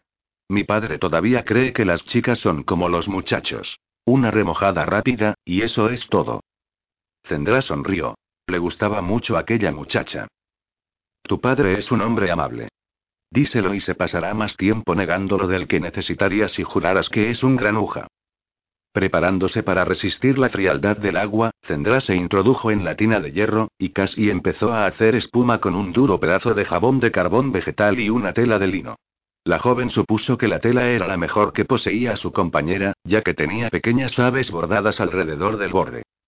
La muchacha empezó a lavar los cabellos de su invitada con los movimientos firmes y competentes de una chica que probablemente ha llevado a cabo la misma tarea cada semana con sus hermanas. ¿Cuánto tiempo estaréis fuera? Preguntó mientras vertía agua limpia sobre el cuero cabelludo de Zendra. Si puedo preguntarlo. No lo sé. No mucho, espero. Un mes, tal vez. Mientras hablaba, Zendra visualizaba mentalmente un mapa de los territorios del norte. La ribera de las tormentas se hallaba muy al oeste, situada entre las cordilleras costeras y el mar de los naufragios. Ella conocía solo algunas cosas sobre la ribera, sobre la cadena de islas flotantes situadas justo delante de la costa, envueltas todo el año por la bruma y donde se decía que había muerto el rey Surlian Sigeveranos, y sobre los tramperos de los cielos, en el lejano norte, que acampaban sobre los cielos marinos en pleno invierno y masticaban trozos de sangre congelada de foca del mismo modo que las gentes de los clanes masticaban cuajo. Más al sur se encontraba el baluarte marino, donde vivían los reyes mercaderes. Te envidio. Zendra alzó los ojos y se encontró a Casilok contemplándola con fijeza. Se le pasó por la mente decir algo festivo para quitarle importancia a la cuestión, algo sobre que viajar por nieve espesa durante el invierno no era la clase de cosa que una persona cuerda envidiaría a otra. Sin embargo, cuando vio la expresión de la muchacha, supo al instante que ésta pensaba realmente lo que había dicho. Casilog no era la clase de persona que decía las cosas porque sí. Yo te envidio a ti, respondió Zendra, y realmente así era. 10. Una luna hecha de sangre. El desayuno se comió en silencio. pan de corteza dura, tocino ahumado y champiñones bañados en mantequilla fueron acompañados de leche aromatizada con piñones. Todos los platos y tazas estaban hechos de roble blanco, de modo que incluso la tarea de cortar y ensartar no consiguió romper por completo la quietud. Angus comió tan despacio como un condenado, cortando el tocino en trozos cada vez más pequeños, hasta que una sustancia parecida al serrín ocupó su plato. Rafe se sentó junto a la única ventana de la cocina, con un cubo de cera flotando en una tina de agua caliente al lado de él, y de vez en cuando, recogía un poco de cera con una tela y la frotaba en el arco hasta hacerla penetrar por completo. Es para hacerlo resistente a la intemperie, había dicho un poco antes a Beth, que jamás dejaba de hacerle preguntas. La mayor parte del tiempo su mirada estaba puesta en el cielo gris oscuro que se contemplaba desde la ventana. Casi estaba sentada junto a Zendra en el banco que había al lado del fuego. No hablaban, pero el silencio entre ambas era cómodo. Casi tenía a pequeña Mo en el regazo, y la rubia chiquilla se dedicaba a chupar una loncha de tocino tiesa como un palo. Darra Locke estaba sentada ante la mesa con su esposo y la hija mediana. De vez en cuando, Zendra se daba cuenta de que la mujer la miraba, y aunque fingía no percibirlo, aquello la preocupaba. ¿Qué le había dicho Angus a su esposa? El hombre eligió aquel momento para apartar el plato hasta el centro de la mesa y ponerse en pie. Será mejor que nos pongamos en marcha. Todos, incluido Rafe, se incorporaron al oír sus palabras, y en cuestión de segundos, la granja Locke se llenó de actividad. Casi corrió arriba en busca de las cosas de Zendra. Beth fue presurosa a los establos a ensillar los caballos con Rafe. Angus llenó su botella con la funda de piel de conejo en un barril situado junto a la puerta y Garra empezó a envolver los restos de la perdiz devorada la noche anterior con tiras de lino encerado. Zendra inició el largo proceso de envolverse, vendarse y calafatearse contra el frío, sin saber si sentía o no tener que marcharse. La familia de Angus se parecía mucho a lo que siempre había imaginado que debía ser una familia. Sin embargo, ella no pertenecía a ese núcleo, y saberlo la dejó extrañamente indiferente. Ella era Zendra Lindero, una expósita, abandonada en la parte exterior de la puerta de la vanidad para que muriera. Se sujetaron alforjas y sacos de dormir a los caballos, se pronunciaron las últimas palabras y, a continuación, los tres viajeros montaron y cabalgaron hacia el sur por el bosque de árboles viejos. Angus no volvió la cabeza, pero Zendra sí, y vio los ojos color avellana de casi llenarse de anhelo, y los azules de Darra Locke, de temor. Siguieron el curso del río Verde en dirección oeste durante muchas leguas, con los hombros doblados para protegerse del viento, las cabezas gachas, y silenciosos. Nubes de tormenta formaban depresiones y ondulaciones en el cielo, y no pasó mucho tiempo antes de que Zendra sintiera el contacto de la lluvia en el rostro. El aire cálido empujado al sur por delante de la tormenta había provocado un deshielo de poca importancia, y la nieve a sus pies estaba húmeda, y no se podía confiar en todo el hielo de los estanques. Raqueta no era una bailarina como el Bayo, pero era un pony astuto, y pronto aprendió a seguir la montura de Angus paso a paso. Poco a poco, los viejos árboles de madera dura dejaron paso a zonas despejadas y a coníferas achaparradas. Tras una comida al mediodía a base de perdiz salada fría, Angus giró al noroeste en dirección a las colinas de la amargura. Zendra montaba en silencio y soportaba los embates del viento y la lluvia, y si bien habría agradecido cualquier clase de conversación, ni Angus ni Rafe tenían ganas de hacer otra cosa que no fuera cabalgar. Las colinas de la amargura cambiaban de color cuanto más se acercaba uno a ellas. Zendra pensó primero que eran grises, luego azules, pero entonces, cuando ella y sus dos compañeros se dirigían directamente a las paredes y depresiones del acceso meridional, distinguió venas de cobre verde, esquisto blanco y hierro negro entrelazadas en la roca. La muchacha recordó que su padre adoptivo le había contado que las colinas de la amargura habían sido llamadas montañas por las gentes de Ille Espadón en el pasado, pero que los hombres de los clanes que visitaban la ciudad se habían reído, diciendo, esas cositas diminutas. Pero si no son más que colinas. Con nubes de tormenta apelotonadas contra sus gargantas como pieles alrededor de un monarca, las colinas de la amargura le parecieron a montañas. A medida que oscurecía y la lluvia se enfriaba para convertirse en aguanieve, Angus hizo girar de nuevo al grupo, y tras localizar un sendero al pie de las colinas que discurría por encima de un arroyo sellado por el hielo, los condujo al oeste, a lo largo de la frontera entre Ille Espadón y los territorios de los clanes. Viajaron durante gran parte de la noche, y las elevaciones actuaron como barrera entre los caballos y lo más recio de la tormenta. Transcurrieron las horas, y Zendra se volvió cada vez más consciente de la presencia de las salvaguardas de salmodías, pues éstas se clavaban en su pecho como alambres y, a veces, resultaban dolorosas, cuando se movía demasiado deprisa o respiraba profundamente. La joven seguía sin saber cómo interpretar la declaración del hechicero de que ella era un enlace, pues antes de que el hombre lo hubiera mencionado jamás había oído que tal cosa existiera. Y si un enlace había nacido hacía mil años, ¿cómo era que nadie en Espirabanis lo sabía? Zendra había estudiado historia al fondo. Aldor Talas era el surlord por aquella época, y había reinado durante 60 años. En aquel tiempo había extendido los dominios de la ciudad hasta la punta sur del rebosalero negro y había llevado tantas riquezas a la ciudad que se le había denominado Aldor el proveedor. Zendra frunció el entrecejo. Sin embargo, en aquellos tiempos, había nacido un enlace. Salmodías lo había dicho. Y, mil años antes, la muchacha meditó unos instantes mientras comprobaba las fechas, Terón y Rangor Pengaron habían conducido sus ejércitos al norte y habían fundado la ciudad misma. Perpleja, sacudió la cabeza. Realmente no parecía como si un enlace pudiera acarrear todos los horrores que decía el hechicero. Sin sentirse realmente aliviada, Zendra hundió los talones en la carne del pony y dirigió la mente a otras cuestiones. Al poco rato, Angus ordenó una parada, y acamparon muy cerca del arroyo. Raif encendió una hoguera, pero nadie sentía la inclinación ni la energía para cortar y descortezar madera, y ésta se apagó rápidamente después de que sacaran la grasa de la perdiz para hacer caldo. Zendra se durmió con grasa en los labios, bien acurrucada en el interior de un edredón de plumas de ganso que Darralog le había regalado. Un segundo frente de tormentas aún mayor se dirigió al sur, cruzando las colinas durante la noche, y la muchacha fue despertada por una violenta lluvia de granizo duro, como guijarro sobre la espalda. Mechones de sus cabellos habían escapado de la capucha de piel de zorro y estaban pegados al suelo por la escarcha. La temperatura había vuelto a descender, y cuando se agachó entre los matorrales para orinar, medio esperó que la orina se congelara. No fue así, al menos no en el tiempo que tardó en erguirse y arreglar medias y falda. Nadie habló mientras levantaban el campamento. El viento aullaba por cumbres y desfiladeros, cambiando de tono como una voz humana, y Angus y Raid cabalgaron uno a cada lado de Zendra para amortiguar la fuerza con que chocaba la tormenta contra la joven. Aquel día no brilló realmente la luz diurna para indicar el paso de la jornada.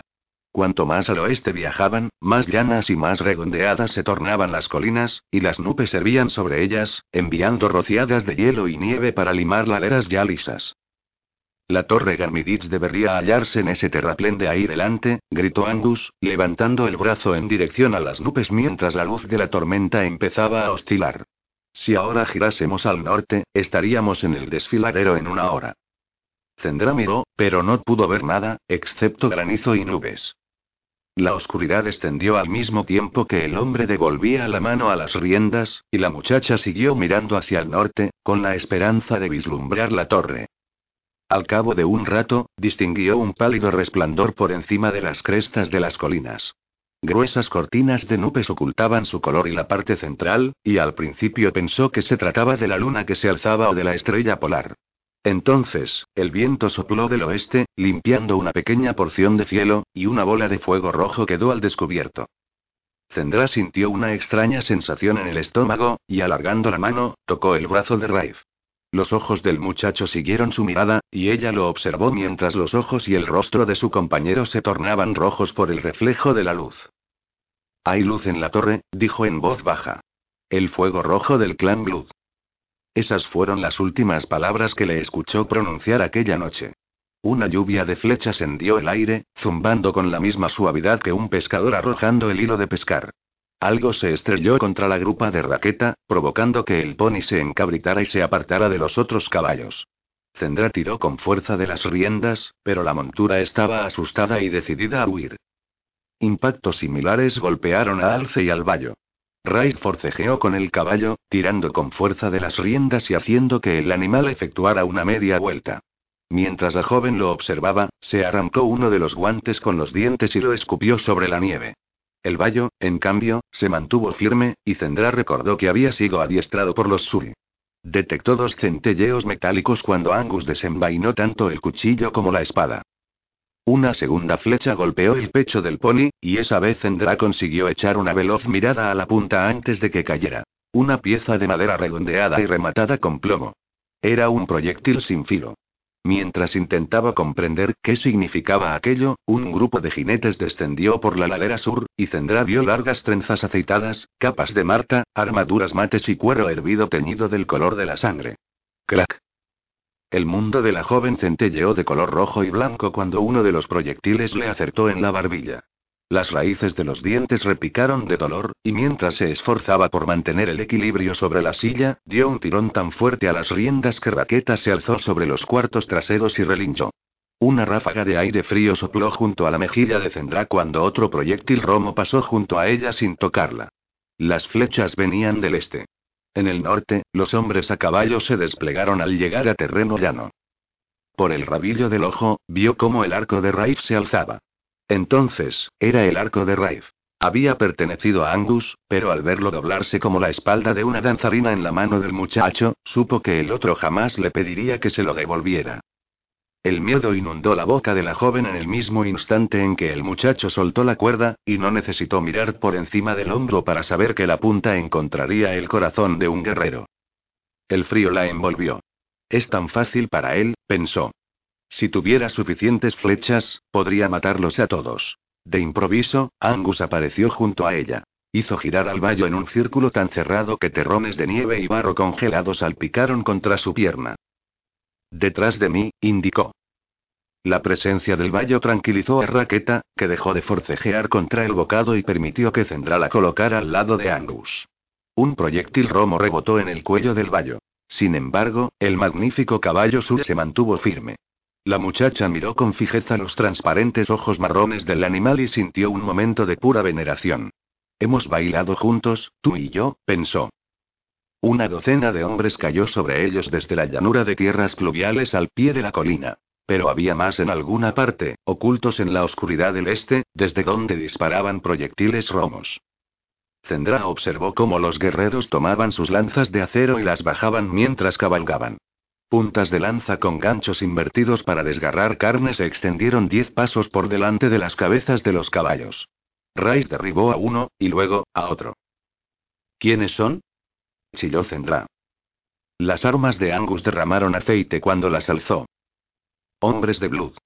Se han apoderado del clan Gamidich y quieren que el mundo se entere, por eso han encendido una hoguera en la torre. ¿Por qué pierden el tiempo con nosotros? La muchacha estaba casi histérica. La visión de Raif tensando el arco le resultaba terrible, y deseaba que Angus lo detuviera. El hombre apuntó con su cuchillo a Raif, luego a Zendra y después a sí mismo. Elige tú misma, explicó. Los tres somos trofeos que vale la pena capturar. Zendra no sabía a qué se refería. ¿Qué podían querer de ella gentes de un clan? ¿Qué había hecho Raif para justificar que lo hicieran prisionero? En el mismo instante en que ese pensamiento se introducía profundamente en su cabeza, una tormenta de proyectiles cayó sobre Raif y su caballo. Alce pateó y relinchó al recibir los impactos sobre las patas delanteras, las orejas y el hocico, y Raif, siendo alcanzado en la garganta y en la mano que sostenía el arco, soltó el arma. Buscando atropelladamente las riendas con las manos, el joven se esforzó por controlar el desbocado animal. Zendra soltó un gritito. La piel de Raif estaba gris, y algo parecido a la locura brillaba desde el fondo de sus ojos. Sin pensar, golpeó con los talones los hijares de raqueta. Tenía que llegar hasta él. La mano de Angus salió disparada al frente, y le sujetó la muñeca con tanta fuerza que los nudillos se agrietaron. No. Enfurecida, la muchacha forcejeó con él. Golpeando con la mano libre, intentó lanzar la montura contra el vallo. Las uñas se cerraron sobre la mejilla del hombre, y le arrancó cuatro tiras de piel del rostro. Pero él siguió sin soltarla. La hilera de guerreros se acercaba a Raif, y las puntas de acero brillaban tan rojas como las espadas de la guardia arriba allí donde atrapaban la luz de la torre. Los hombres se lanzaban instrucciones unos a otros. Eran palabras sucintas, pronunciadas toscamente. Las negras armaduras habían sido deslustradas para que no reflejaran la luz, y las capas de piel ondulaban como sombras vivas a sus espaldas. En el este, la compañía de arqueros se dejó ver por fin. Trotaban muy separados sobre caballos criados por el pelaje oscuro.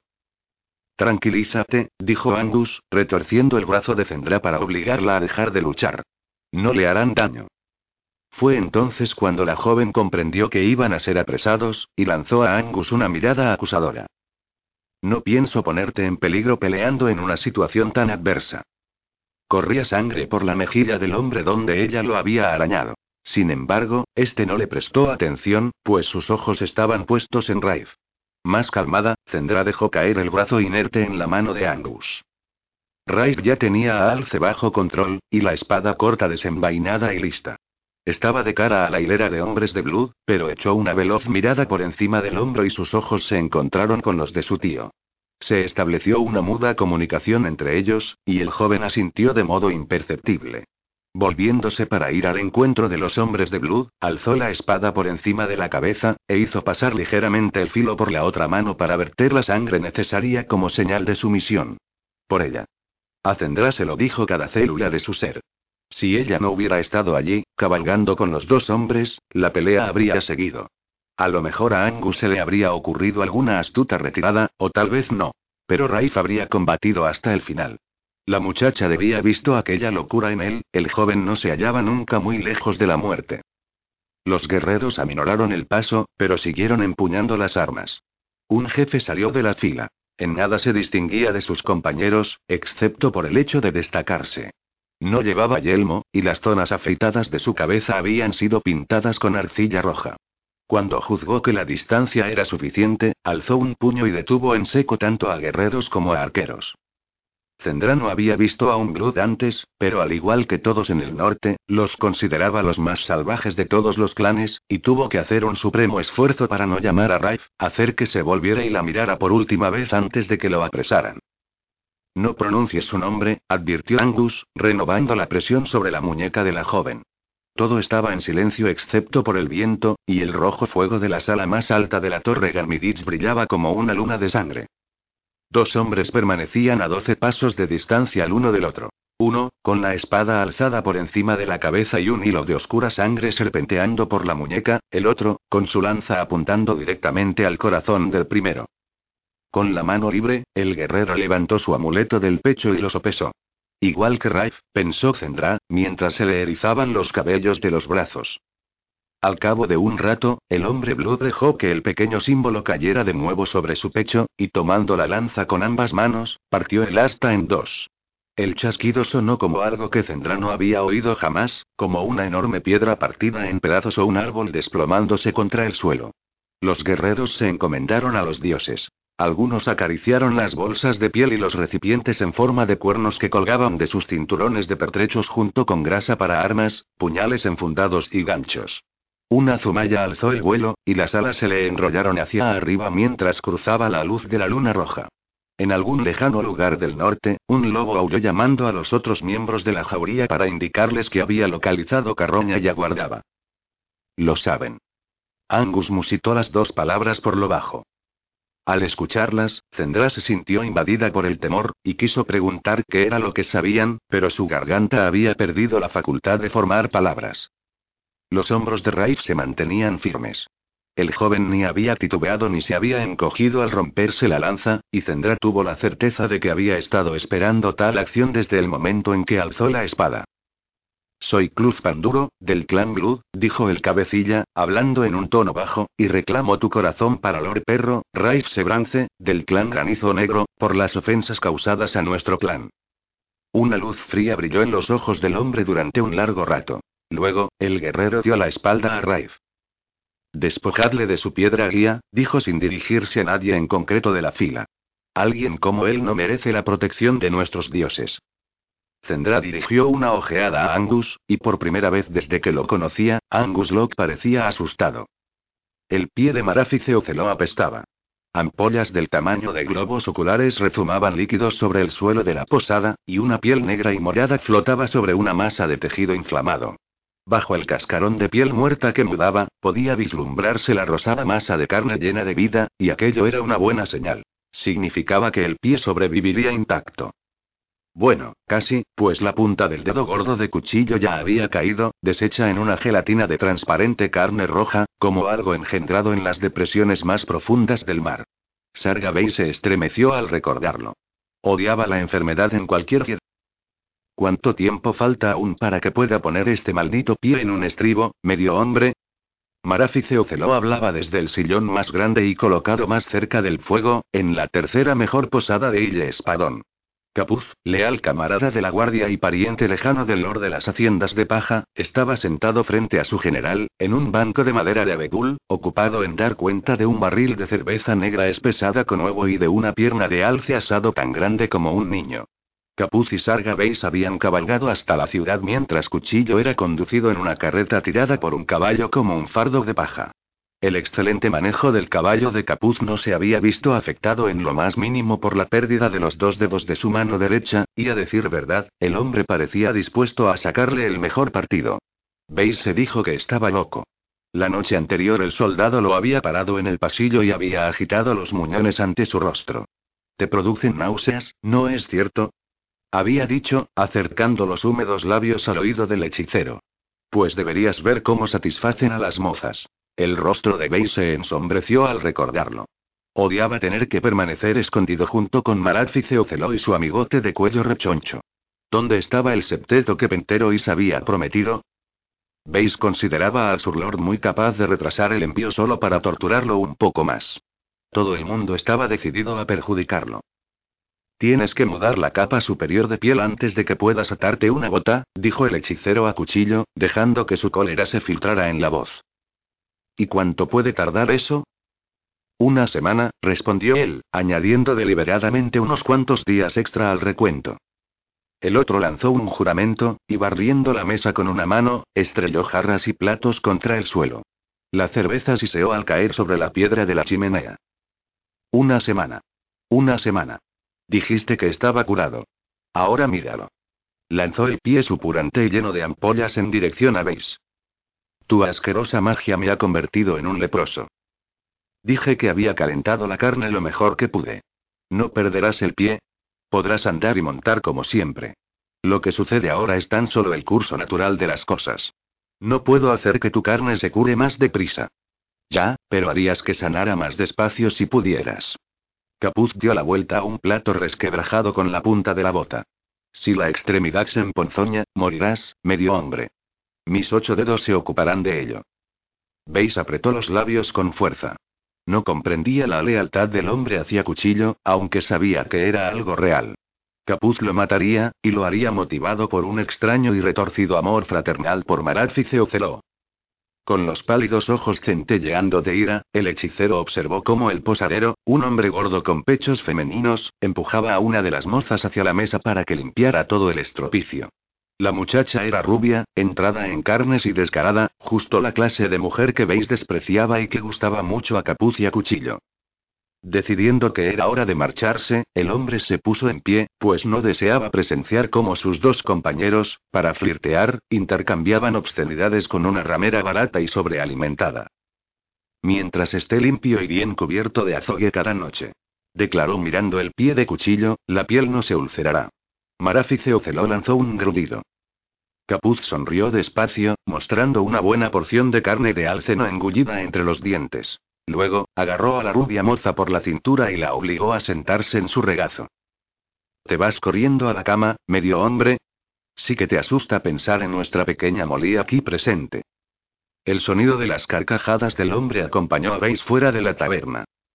Sujetando la blanca túnica por encima del nivel de los escalones para que no se le pegara el polvo del suelo, el hechicero ascendió por la escalera principal de la posada y se encaminó hacia sus aposentos privados. La tercera mejor posada de Ille Espadón llevaba por nombre el ternero sacrificado, y cueros de ternero, alfombras de piel de ternero y pinturas que representaban terneros constituían la principal decoración. Incluso las velas de cera que iluminaban el hueco de la escalera brillaban sujetas a pulidos cráneos de terneros, lo que dio a Sargabeis la sensación de estar siendo vigilado por los espíritus de herbívoros muertos tiempo atrás mientras efectuaba su huida. La sobria grandiosidad de la habitación lo sosegó. No había juncos sucios, ni un jergón barato, ni sebo, ni ropa de cama por lavar, ni insectos, sino que en su lugar había un auténtico suelo de madera de pinotea, una cama tallada en madera de frutal, una docena de velas de cera de abeja más blancas que sus propios dientes, ropa de capa tan crujiente como hojas de otoño y únicamente aislados filamentos de polvo zumbando alrededor de la luz.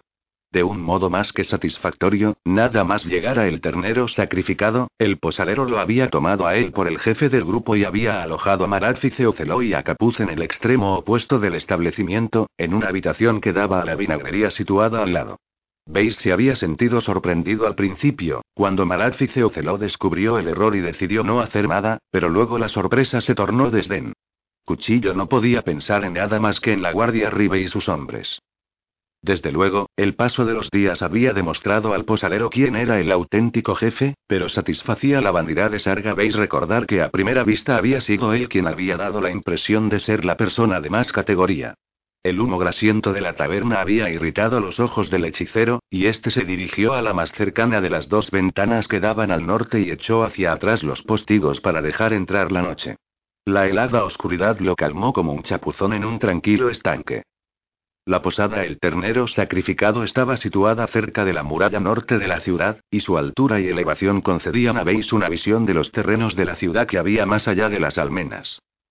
Los picos triturados por los glaciares de las colinas de la amargura rompían a lo lejos la línea del horizonte, cubiertos por una corona de plateadas nubes de tormenta. Cada invierno, un centenar de tempestades viajaban al sur desde los territorios de los clanes y la gran penuria, algunas tan pegadas las unas a las otras que se sabía de tres que habían descargado en el transcurso de un mismo día. Las colinas de la amargura eran castigadas por todas, y tal vez sí que en una ocasión habían sido montañas, pero entre el aplastamiento producido por antiguos glaciares y el azote de un millón de tormentas, se habían visto reducidas a aquella incómoda altura para la que el hombre carecía de nombre apropiado. Las gentes de los clanes las llamaban colinas. Sin embargo, aquello no eran más que bravatas de clanes. Y veis lo sabía todo al respecto. Con una pequeña mueca de desagrado que expuso a la luz sus hermosos dientes ligeramente inclinados hacia adentro, el hechicero se sentó ante el escritorio de roble situado frente a la ventana. Un excelente mapa a gran escala del territorio de Ille Espadón se hallaba estirado y sujeto con alfileres a la madera. El mapa le había costado una pequeña fortuna. Lo había adquirido a primera hora de aquel día a un joven y ambicioso cartógrafo, llamado Sidious Asta, y merecía cada moneda pagada y más. Están indicados y trazados todos los pueblos en un radio de 30 leguas de la ciudad, alardeó Sidious Asta desde detrás del mostrador desgastado y quemado por ácidos de su tienda. Todas las aldeas, todas las granjas dignas de tal nombre, todas las calzadas, las sendas de ganado compartidas y las elevaciones. Era un mapa muy bueno. Veis deslizó un dedo sobre el papel de hilo de seda blanqueado, trazando el recorrido de la calzada norte de Ille Espadón. El camino minuciosamente señalado en tinta de hierro con un pincel de pelo de Marta fino como un cabello conducía directamente desde la vieja puerta sur al paso Ganmidich, y Angus Locke y sus dos acompañantes habían tomado esa carretera desde la ciudad. Veis lo sabía. También sabía que en lugar de continuar al norte, hacia el paso, o al oeste, en dirección al clan Granizo Negro, habían girado al este. El primer fragmento de información le había salido muy barato. Los guardianes de las puertas estaban tan predispuestos a dejarse sobornar como los niños pequeños, y Capuz solo había necesitado un cuarto de hora para localizar la puerta correcta y el guardián adecuado, y adquirir los datos necesarios. El segundo fragmento de información procedía totalmente de Beis. El día anterior por la mañana, después de que Capuz regresara a la posada, el hechicero en persona había visitado la vieja puerta suya, y más monedas habían cambiado de dueño. Todas llevaban la fina e indetectable película de grasa que se forma sobre los objetos que se tocan y utilizan con asiduidad. Sin embargo, una llevaba un pequeño extra también. Una compulsión. Las compulsiones eran magia de grado superior, y Beis era experto en ellas. Por lo general, aquella clase de hechizo se pronunciaba, no se pasaba de mano en mano, pero el hechicero carecía de la voz necesaria para ello. Una voz cálida e irresistible era lo mejor. La clase de voz que incitaba a un hombre a tomar parte en las intrigas de uno, que adulaba su ego y engañaba su razón, y hacía que las peticiones más irregulares sonaran sensatas. Una buena voz y una presencia autoritaria eran la mitad de lo necesario para llevar a cabo una compulsión, y sin ellas, tal magia resultaba difícil de realizar. Veis había necesitado casi toda la noche para fijar la compulsión en la moneda. Era una muy sencilla, desde luego. Las compulsiones solo funcionaban cuando la petición era modesta y de una naturaleza que no se opusiera a la víctima en modo alguno. En su mayor parte, servían para obtener información. Con uno de tales hechizos en su persona, un carcelero podía perder la noción del tiempo mientras se alimentaba su prisionero y la puerta de la celda estaba abierta. Una hermosa doncella podía revelar las indiscreciones nocturnas de su señora, y un respetable posadero podía indicar el camino a la habitación de un huésped que acababa de pagarle una fuerte suma para que callara. El truco estaba en conseguir que la persona quisiera involuntariamente llevar a cabo la petición. Con las cinco monedas de plata que el hechicero había entregado al guardián de cuerpo enjuto y ojos sin brillo, también había transmitido la sugerencia de que el hombre hiciera a todos los que entrarán en la ciudad aquella mañana una sencilla pregunta. Habían visto a dos hombres y a una mujer cabalgando juntos, los hombres montando buenos córceles y la mujer sobre un pony gris de las colinas. Los ojos del hombre habían pasado de tener un aspecto mate a quedarse sin expresión mientras Veis efectuaba su petición.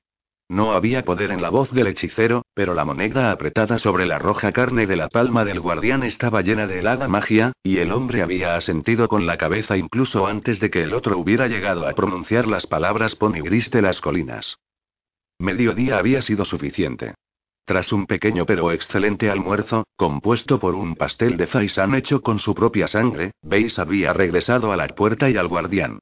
El hombre relató lo averiguado con una voz que era veloz y furtiva, pues en alguna parte de su interior sabía que aquello no estaba bien. Varias personas habían divisado a los tres viajeros dirigiéndose al norte, hacia el paso, y Veis estaba a punto de concluir que Angus Locke y sus compañeros habían penetrado realmente en los territorios de los clanes cuando el otro le facilitó la última parte de la información. Un boyero y su hijo dijeron haber visto a un grupo así dirigiéndose al este hace tres noches. Dijeron que se hallaban a unas diez leguas de distancia de la calzada norte, viajando por un camino de ganado que solo conocen las gentes del lugar y los boyeros. Veis no respondió, pues no se daban las gracias a un hombre hechizado. Se limitó a ofrecerle la espalda y alejarse. Unas cuantas preguntas discretas dieron como resultado el nombre del mejor cartógrafo de la ciudad, y al cabo de no muchas horas, el hechicero estaba de regreso en la cómoda y bien amueblada estancia, trazando el viaje de Angus Locke con un tarro de tinta negro uno y una ramita. La información del guardián era lógica.